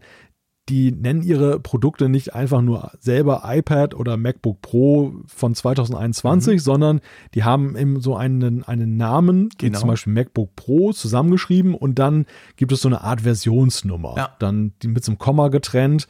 Und das Interessante ist eigentlich, und das ist, glaube ich, auch ein bisschen unerkannt von den meisten, hat das stattgefunden mit dem MacBook Pro mit M2-Prozessor. Mhm. Da gab es einen Bruch in der Bezeichnung. Das war vorher ein MacBook Pro irgendwas. Ja. Und jetzt trägt es einfach nur noch den Namen Mac und zwar 14,7 und das macht es umso kurioser, dass jetzt plötzlich ein Mac 14,6 im Netz auftaucht. Klammer auf, kann auch gefaked sein, Klammer zu. Mhm. Aber ja, also auf jeden Fall ist es sehr interessant, dass es da diesen, diese Bezeichnungsänderung gab und natürlich die Frage, kündigen sich da die ersten Macs des neuen Jahres an? Tada! Wir werden es mitbekommen und wir werden drüber sprechen, wenn wir sie bekommen. Aber ja, spannend. Also natürlich, man weiß ja, dass Apple an irgendwas arbeitet und unter anderem auch an den neuen Macs. Die Frage ist halt, was, wie, wo und vor allem wann. Und ja, mal gucken. Bin ich gespannt. Aber du hast schon recht, das, es fängt ja immer damit an. Also diese, diese Bezeichnungen, diese internen quasi, diese technischen Produktbezeichnungen tauchen dann irgendwo auf, meistens auch in dieser eurasischen Datenbank, du erinnerst dich. Die haben ja schon oft quasi konsultiert, wenn es um solche Dinge geht. Und dann kann man aber noch daraus keinen zeitlichen Rahmen ziehen. Das kann trotzdem erst im März sein, oder? Ja, absolut. Also das, das heißt erstmal gar nichts und es kann sogar sein, dass es ein Prototyp oder ein Testgerät von Apple ist, was, was niemals released wird. Also das ist möglich. Dass, dass sie jetzt irgendwie nur, sag mal, einen älteren Prototypen vom MacBook Pro, äh, das jetzt schon draußen ist, Maximal da, deshalb auf 14, ja, ja, genau. Also ich, man muss wie bei Patenten muss man immer sehr vorsichtig sein mit solchen Vorboten. Aber es ist halt immer mitunter eine witzige Kaffeesatzleserei, die man da betreiben kann. Ja, definitiv. Dann, ähm, Eve ist ja ähm, bekannt dafür, dass sie Matter und überhaupt Smart Home Standards sehr schnell und sehr aktiv auch unterstützen. Und die haben jetzt tatsächlich angefangen, für die ersten Geräte ähm, Firmware-Updates bereitzustellen, die dann eben Matter, diese neue Universalsprache im Smart Home-Bereich, ausliefern soll. Äh, Türkontakte sind im Moment, glaube ich, drin, die, die, der, der Temperatursensor und das dritte habe ich jetzt schon vergessen. Problem ist aber, das kann noch nicht jeder runterladen, gell? Du, brauchst, du brauchst da irgendeinen so komischen Beta-Account, oder? Genau, man muss sich dafür ein sogenanntes Early Access Programm ja. registrieren und, äh, und man muss, aber das ist jetzt ein leichtes, das war am Montag, als das bekannt wurde, noch nicht so ganz einfach. Man muss auf HomePod, Apple TV, je nachdem, was man als Border Router nutzt und eben auf dem Gerät, mit dem man steuert, die neueste Version, also genau. iOS 16.2 und die Pendants haben. Genau. Also, dann kann man das mal ausprobieren. Ich habe ein paar Eve-Geräte, aber ich warte einfach mal, bis das dann aus dem Early Access Programm rüberrutscht ins normale Update, damit man dann das mal ausprobieren kann. Also es geht vorwärts, sagen wir es mal so mit Matter. Oder es geht los, so, so, muss man sagen. Also es sind ja noch nicht so viele, die das unterstützen. Aber da werden jetzt wahrscheinlich Woche für Woche neue dazukommen. Genau. Ja, YouTube hat noch ein bisschen Kummer bereitet. Das war auch noch ein Thema in dieser Woche, deshalb sei es kurz ja, angesprochen. Ja ständig macht der Kummer. So viele Videos habe ich ja keine Chance, die alle zu gucken. ja, das ist ja Dauerärger, muss man ja sagen. Genau. Nein, es, Meine Güte. Es gibt tatsächlich Es gibt tatsächlich einen temporären Ärger mit YouTube und zwar mit der App für das Apple TV. Da ist es so, dass es ein Update gegeben hat und das hatte zur Folge, dass man nicht mehr so einfach auf den Homescreen des, des Apple TV zurückkommt, ja. sondern dass dann so eine Maske kommt, ob man wirklich beenden will. Das kennt man von Windows. Und wenn man dann, dann Ja sagt, dann landet man auf einem schwarzen Bildschirm und ja, so hört man von vielen Nutzern, dann geht halt gar nichts mehr. Also entweder muss man das Netzkabel ziehen und nochmal neu starten oder die Kundigen, die drücken natürlich zweimal dann auf den Taste von der Apple, von der Siri Remote und dann haben sie diesen Multitasking-Modus genau, oder diesen App-Switcher. doppelklicken und dann kann man es ja quasi, genau. ja, wie beim iPhone. Rausswipen. Genau, dann kann man es wie beim iPhone dann rausswipen. Lustig, das brauche ich ab und zu. Ich weiß nicht, ob ich manchmal einfach zu ungeduldig bin. Wahrscheinlich ist es das. Wahrscheinlich. Das ist einfach Geld, ja, warum geht sie nicht weg? Zack, dann schieße ich sie gleich ab. Das, das mag sein, aber das ist tatsächlich eine Tastenkombination, die war mir schon relativ früh geläufig beim Apple TV, wie man Apps abschießt. Aber mhm. ist natürlich super nervig bei der YouTube-App. Ähm, sie haben es schon er erkannt, gell, und sie wollen jetzt da irgendwie dann mal ein Update liefern. Ja, die erste Reaktion auf Twitter war, you're holding it wrong, ne? So ja, nach dem Motto, ihr müsst, genau. einfach, müsst die App einmal dann deinstallieren, neu installieren, hat natürlich nichts gebracht. Und jetzt die letzte Nachricht war dann halt, äh, liebe Leute, bis, bisschen Geduld, tut uns leid, wir arbeiten an einem Update. Ganz genau. Gut. Wir arbeiten auch an einem Update, beziehungsweise wir machen es jetzt gleich unmittelbar. Und zwar geht es natürlich um die Umfrage der Woche. Lass uns mal gucken, was wollten wir denn letzte Woche wissen? Ja, wir wollten wissen von euch, sind mehr Preisstufen im App Store sinnvoll? Da haben 1780 Leute mitgemacht und ähm, 58,7 Prozent sagen ja. Und dann doch eine erkleckliche Menge von 30 Prozent sagen, weiß nicht, keine Ahnung und 11 Prozent sagen nein. Also ähm, das, wo ich glaube ich gesagt habe, ist doch ein No-Brainer, warum auch nicht, ist vielen entweder egal oder sie können sich es noch nicht so recht vorstellen, oder? Ja, ja, ich würde mal tatsächlich so auf Skepsis so ein bisschen mhm. tippen, so oder weil ich weiß es auch nicht so wirklich. Ich finde es tendenziell positiv. Also ich habe Ja angeklickt, aber ja, ich auch so ein ja bisschen angeklickt. Skepsis bleibt, bleibt dann doch. Ja, genau. Und zwar du hast nämlich, du bist nämlich schuld. Also meistens eigentlich. Ich? Ja, natürlich. Ja. Und zwar hast du letztes Mal, als wir das Thema vertieft diskutiert hatten, von diesen ganzen neuen Preispunkten, hast du ja den ganz neu, den neu viel tieferen Einstiegspreis genannt. Und du hast dann die Befürchtung geäußert, ja, vielleicht gibt es dann Apps, die bis jetzt gratis waren, die sagen, ja komm, 30 Cent, cool, ja, das mache ich jetzt, die jetzt dann plötzlich kosten. Und das ist mir auch so ein bisschen hängen geblieben, dass ich so dachte, hm, stimmt, weil das ist jetzt wirklich eine tiefe Hürde für Entwickler. Und ich weiß nicht, vielleicht hat sich der eine oder andere davon auch ein bisschen anstecken lassen. Ja, ja, ist möglich. Also es ist ja vieles denkbar und das ist eben auch die Frage, was machen die Entwickler draus mhm. oder was wird so, sag mal, die Masse einfach auch der App-Entwickler machen. Ja zum Beispiel jetzt so diese Freemium-Modelle. Es könnte ja zum Beispiel auch sein, dass dann App-Entwickler plötzlich sagen, die Einstiegsschwelle 30 Cent nimmt ja jeder. Also kassieren wir die, diese 30 Cent nehmen wir mal mit, die die Leute mhm. Interesse halber sowieso ausgeben. Und dann satteln wir trotzdem noch den In-App-Preis drauf oder das Abo, ja. um es dann dauerhaft zu nutzen. Auch das kann ja am Ende der Entwicklung stehen. Also ja, dass, dass diese kostenlos Kultur dann, die ja sowieso schon stark auf dem Rückschritt ist, dass die dann nochmal mehr federn lassen muss. Und ja, Absolut. das ist natürlich nicht, wird nicht kollektiv als Verbesserung dann unbedingt nee, gesehen. Nee, das ist tatsächlich so. Mal schauen, müssen wir mal abwarten, wie das dann natürlich äh, letztendlich auch umgesetzt wird. Die Frage genau. der Woche, die wir jetzt stellen wollen, lautet: Ist die App Freeform von Apple für dich von Interesse? Da ist ganz einfach, ihr könnt sagen ja, nein oder ihr könnt sagen natürlich auch, weiß nicht, keine Ahnung, vielleicht habt ihr es noch gar nicht ausprobiert oder nicht zugehört oder den Part bei uns hier geskippt. Dann äh, klickt ihr das, aber ja, ich bin gespannt. Interessiert mich wirklich, wie ihr darauf reagiert, ob diese Freeform-App für euch von Interesse ist oder nicht. So, ich finde es ja immer interessant, wenn wir von Interesse sprechen, wenn man so ein bisschen Feedback anguckt. Wir kriegen ja nach wie vor viel Feedback von euch da draußen. Das ist großartig, obwohl ihr wisst, dass ihr wahrscheinlich meistens dann nicht bei uns in der Sendung landet. Aber ihr wisst, wir lesen das alles und wir nehmen es ja dann auch entsprechend auf.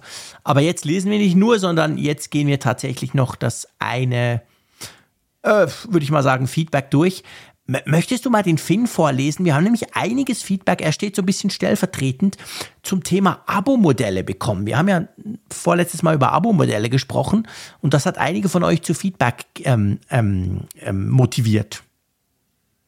Genau, und zwar hat Finn geschrieben, ein kurzes Feedback zu den Abo-Modellen. Ich habe anders als ihr sagtet, nicht die Erwartungshaltung, auf ewige Funktionsupdates bei Einmalkäufen zu kriegen. Ich finde es vollkommen okay, wie es beispielsweise bei den Kaufversionen von Microsoft Office ist, einmal die Software mit ihren Funktionen zu kaufen und that's it. Ein Thema, das bleibt, ist natürlich die Kompatibilität mit neuen Betriebssystemversionen, die anders als damals bei Microsoft Office 2003 jetzt jährlich kommen. Vielleicht könnte man ab dem Erscheinungsdatum drei bis fünf Jahre Kompatibilität garantieren. Ich finde, Affinity zeigt toll, wie es geht. Einmal Kauf mit kleineren Funktions- und Leistungsverbesserungen und dann neue Versionen mit großem Featurezuwachs, für die mit einer Upgrade-Lizenz nochmal bezahlt werden muss. Mir geht es genauso wie Jean-Claude, dass diese Beträge von 30 bis 50 Euro jährlich, die auf den Monat gerechnet nur ein paar Euro ausmachen, ganz schön reinhauen. Mit einem Grund, weshalb ich jetzt mein Fantastical Abo Kalender App kündige, nachdem sie den Abo-Preis um 40 Prozent erhöht haben und sie jetzt 60 Euro im Jahr haben wollen für einen Kalender. Ja, schön beschrieben, oder? Das stimmt, ist ein guter Punkt. Also ich habe, ich habe das, glaube ich, gesagt gehabt, wo ich so gesagt, ja, hm, man will ja auch Updates und so, aber wenn man natürlich vorher weiß, was du kriegst und dann eben sagen kann, hey, das reicht mir jetzt für die nächsten drei Jahre und danach kaufe ich halt quasi die App neu, dann macht eben so ein Modell auch ohne Abo-Modell auch für den Kunden Sinn und trotzdem kriegt der, der Hersteller ab und zu Kohle, oder? Ja, ich staune immer so ein bisschen über die, die Wahrnehmung. Also äh, es war eigentlich auch, glaube ich, sehr stark meine Position, dass mhm. ich gesagt habe, es läppert sich extrem ja. mit diesen ganzen Abo-Modellen. Also das geht nicht nur dir so, nee, sondern das, das, geht allen. Das, das geht, du hast das auch gesagt, ganz stark, natürlich. Ja, das ist für mich eigentlich so der absolute Killer. So. Also ich bin da, glaube ich, noch skeptischer gegenüber Abo-Modellen, als du es bist. Und ähm, ja, auch, ich sag mal, das Affinity-Modell haben wir ja auch in der Sendung ganz klar hervorgehoben dass das eigentlich ein Vorbildmodell ist und eben nicht, dass, dass es eben nicht diese andere Geschichte ist und auch diese Erwartungshaltung nicht dann äh, befriedigt werden kann, dass du es einmal kaufst und dass du ewig Updates bekommst. Also ja. passt eigentlich alles. Ja, ja, genau. Das stimmt schon. Das muss man sich bewusst sein, aber es ist halt so ein bisschen ein Umdenken, weil vorher war es, also vorher, früher, vor ein paar Jahren war es halt schon noch so ein bisschen so, ja, ich zahle jetzt mal fünf Franken und da kamen ja dann auch immer Updates. Also in den goldigen Zeiten oder ganz am Anfang war es ja sogar so, du hast einmal gezahlt und dann kam ja sogar, ey, nach Version 2 kam Version 3 und da war alles neu und du musstest trotzdem nicht mehr zahlen. Und irgendwann hat das dann geswitcht, dass du dann irgendwann für die Version 3 dann halt gezahlt hast nochmal. Ich glaube, Tweetbots hat so gemacht früher, eine Zeit lang. Und jetzt, ja, jetzt sind wir natürlich in diesem Abo-Modell ähm, drin bei vielen, wo es dann wirklich richtig teuer wird. Tja, du weißt, dass es extrem teuer wird, wenn wir jetzt noch weiter podcasten, weil da bin ich morgen müde, mache irgendwelche Fehler, die unter Umständen teuer zu stehen kommen. Darum würde ich vorschlagen, wir beenden die Sendung 358. Bist du einverstanden? Ja, bevor es jetzt zu einem Information Overload ja, genau, kommt. genau. Das Problem ist, glaube ich, da. Vielleicht bei unserer Hörerschaft, aber definitiv bei mir. Drum, ähm, ja, das war's. Wir hören uns definitiv nächste Woche wieder. Bin schon gespannt. Es, es, war eigentlich lustig. Ich meine, wir haben vor einer Woche noch gejammert, ja, wir haben überhaupt keine Themen. Und jetzt heute war eine Sendung voll mit Aktualität. Mal gucken, wie es nächste Woche ist. Ist dir übrigens bewusst, dass in zehn Tagen Weihnachten ist? Ja, das ist mir sehr bewusst. Und ich weiß auch, dass es, glaube ich, jetzt nur noch zwei Sendungen sind, die uns vom Jahresende trennen. Also es ist ja die nächste Sendung, das ist die Vorweihnachtssendung. Und was, was ich übrigens besonders finde, ich weiß gar nicht, war das, wie war denn das letztes Jahr überhaupt? Also auf jeden Fall, wir sind ja diesmal dann auch zwischen den Jahren mit einer ganz frisch aufgenommenen Sendung, sonst haben wir ja manchmal vorab aufgenommen, sind wir dann da. Das war letztes Jahr ne? auch schon so, weil ich nicht mehr in die Berge war auch schon so? bin. Genau. Ah, früher, hab ich verdrängt, also früher, hab ich verdrängt. Das ist so blöd, so lange ist noch nicht her. Bin ich ja ein paar Jahre lang bin ich dann immer in die Berge gefahren zwischen den Jahren, weil wir da auch Ferien haben. Da sind wir ein bisschen Skifahren gegangen und so. Das haben wir aber letztes Jahr nicht gemacht. Ich weiß nicht mehr warum, dieses Jahr auch nicht. Also drum spricht nichts dagegen, eine Live-Sendung zu machen. Also live, so, genau. so live, wie wir es eben ja, tun, am live, Mittwochabend. Live on Tape. Live on Tape, damit ihr es dann eine Stunde später hören könnt, wenn ihr wollt. Genau. genau. Ja, cool. Also wir haben noch zwei Sendungen vor uns.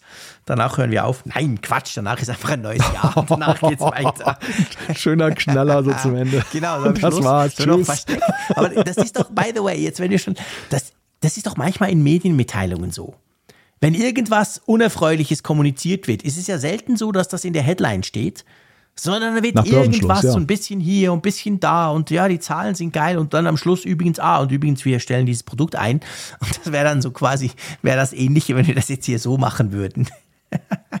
Ja, ja, klar, das, das wäre dann so, wir wissen jetzt, haben schon viele ausgeschaltet, weil Genau, sie sagen, auch jetzt leben die nur sowieso, mehr. wünschen sich, wün, wünschen sich gegenseitig eine schöne Woche und so weiter und sind jetzt raus. Und jetzt könnten wir eigentlich so lancieren nach dem Motto, das war's mit dem Apfelfunk. Genau, also nächste Woche gibt's 2023, genau, ist vorbei. Und, und vor allem, wenn dann die Nachfragen kommen, wo ist denn die neue Folge? Das haben wir doch gesagt. Ja, hallo, Also- wir haben es angekündigt. Was jammert ihr hier rum? Genau. Ja, ja, so. Aber das machen wir nicht. Keine ja, Angst keine- draußen. Wir denken Nein, nicht mal im nein. entferntesten dran.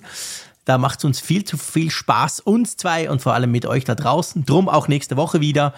Macht's gut. Vielen Dank, lieber Malte, für die tollen Gespräche. Und ich sage wie immer Tschüss aus Bern. Danke gleichfalls und euch eine schöne Woche. Bis dann. Tschüss von der Nordsee.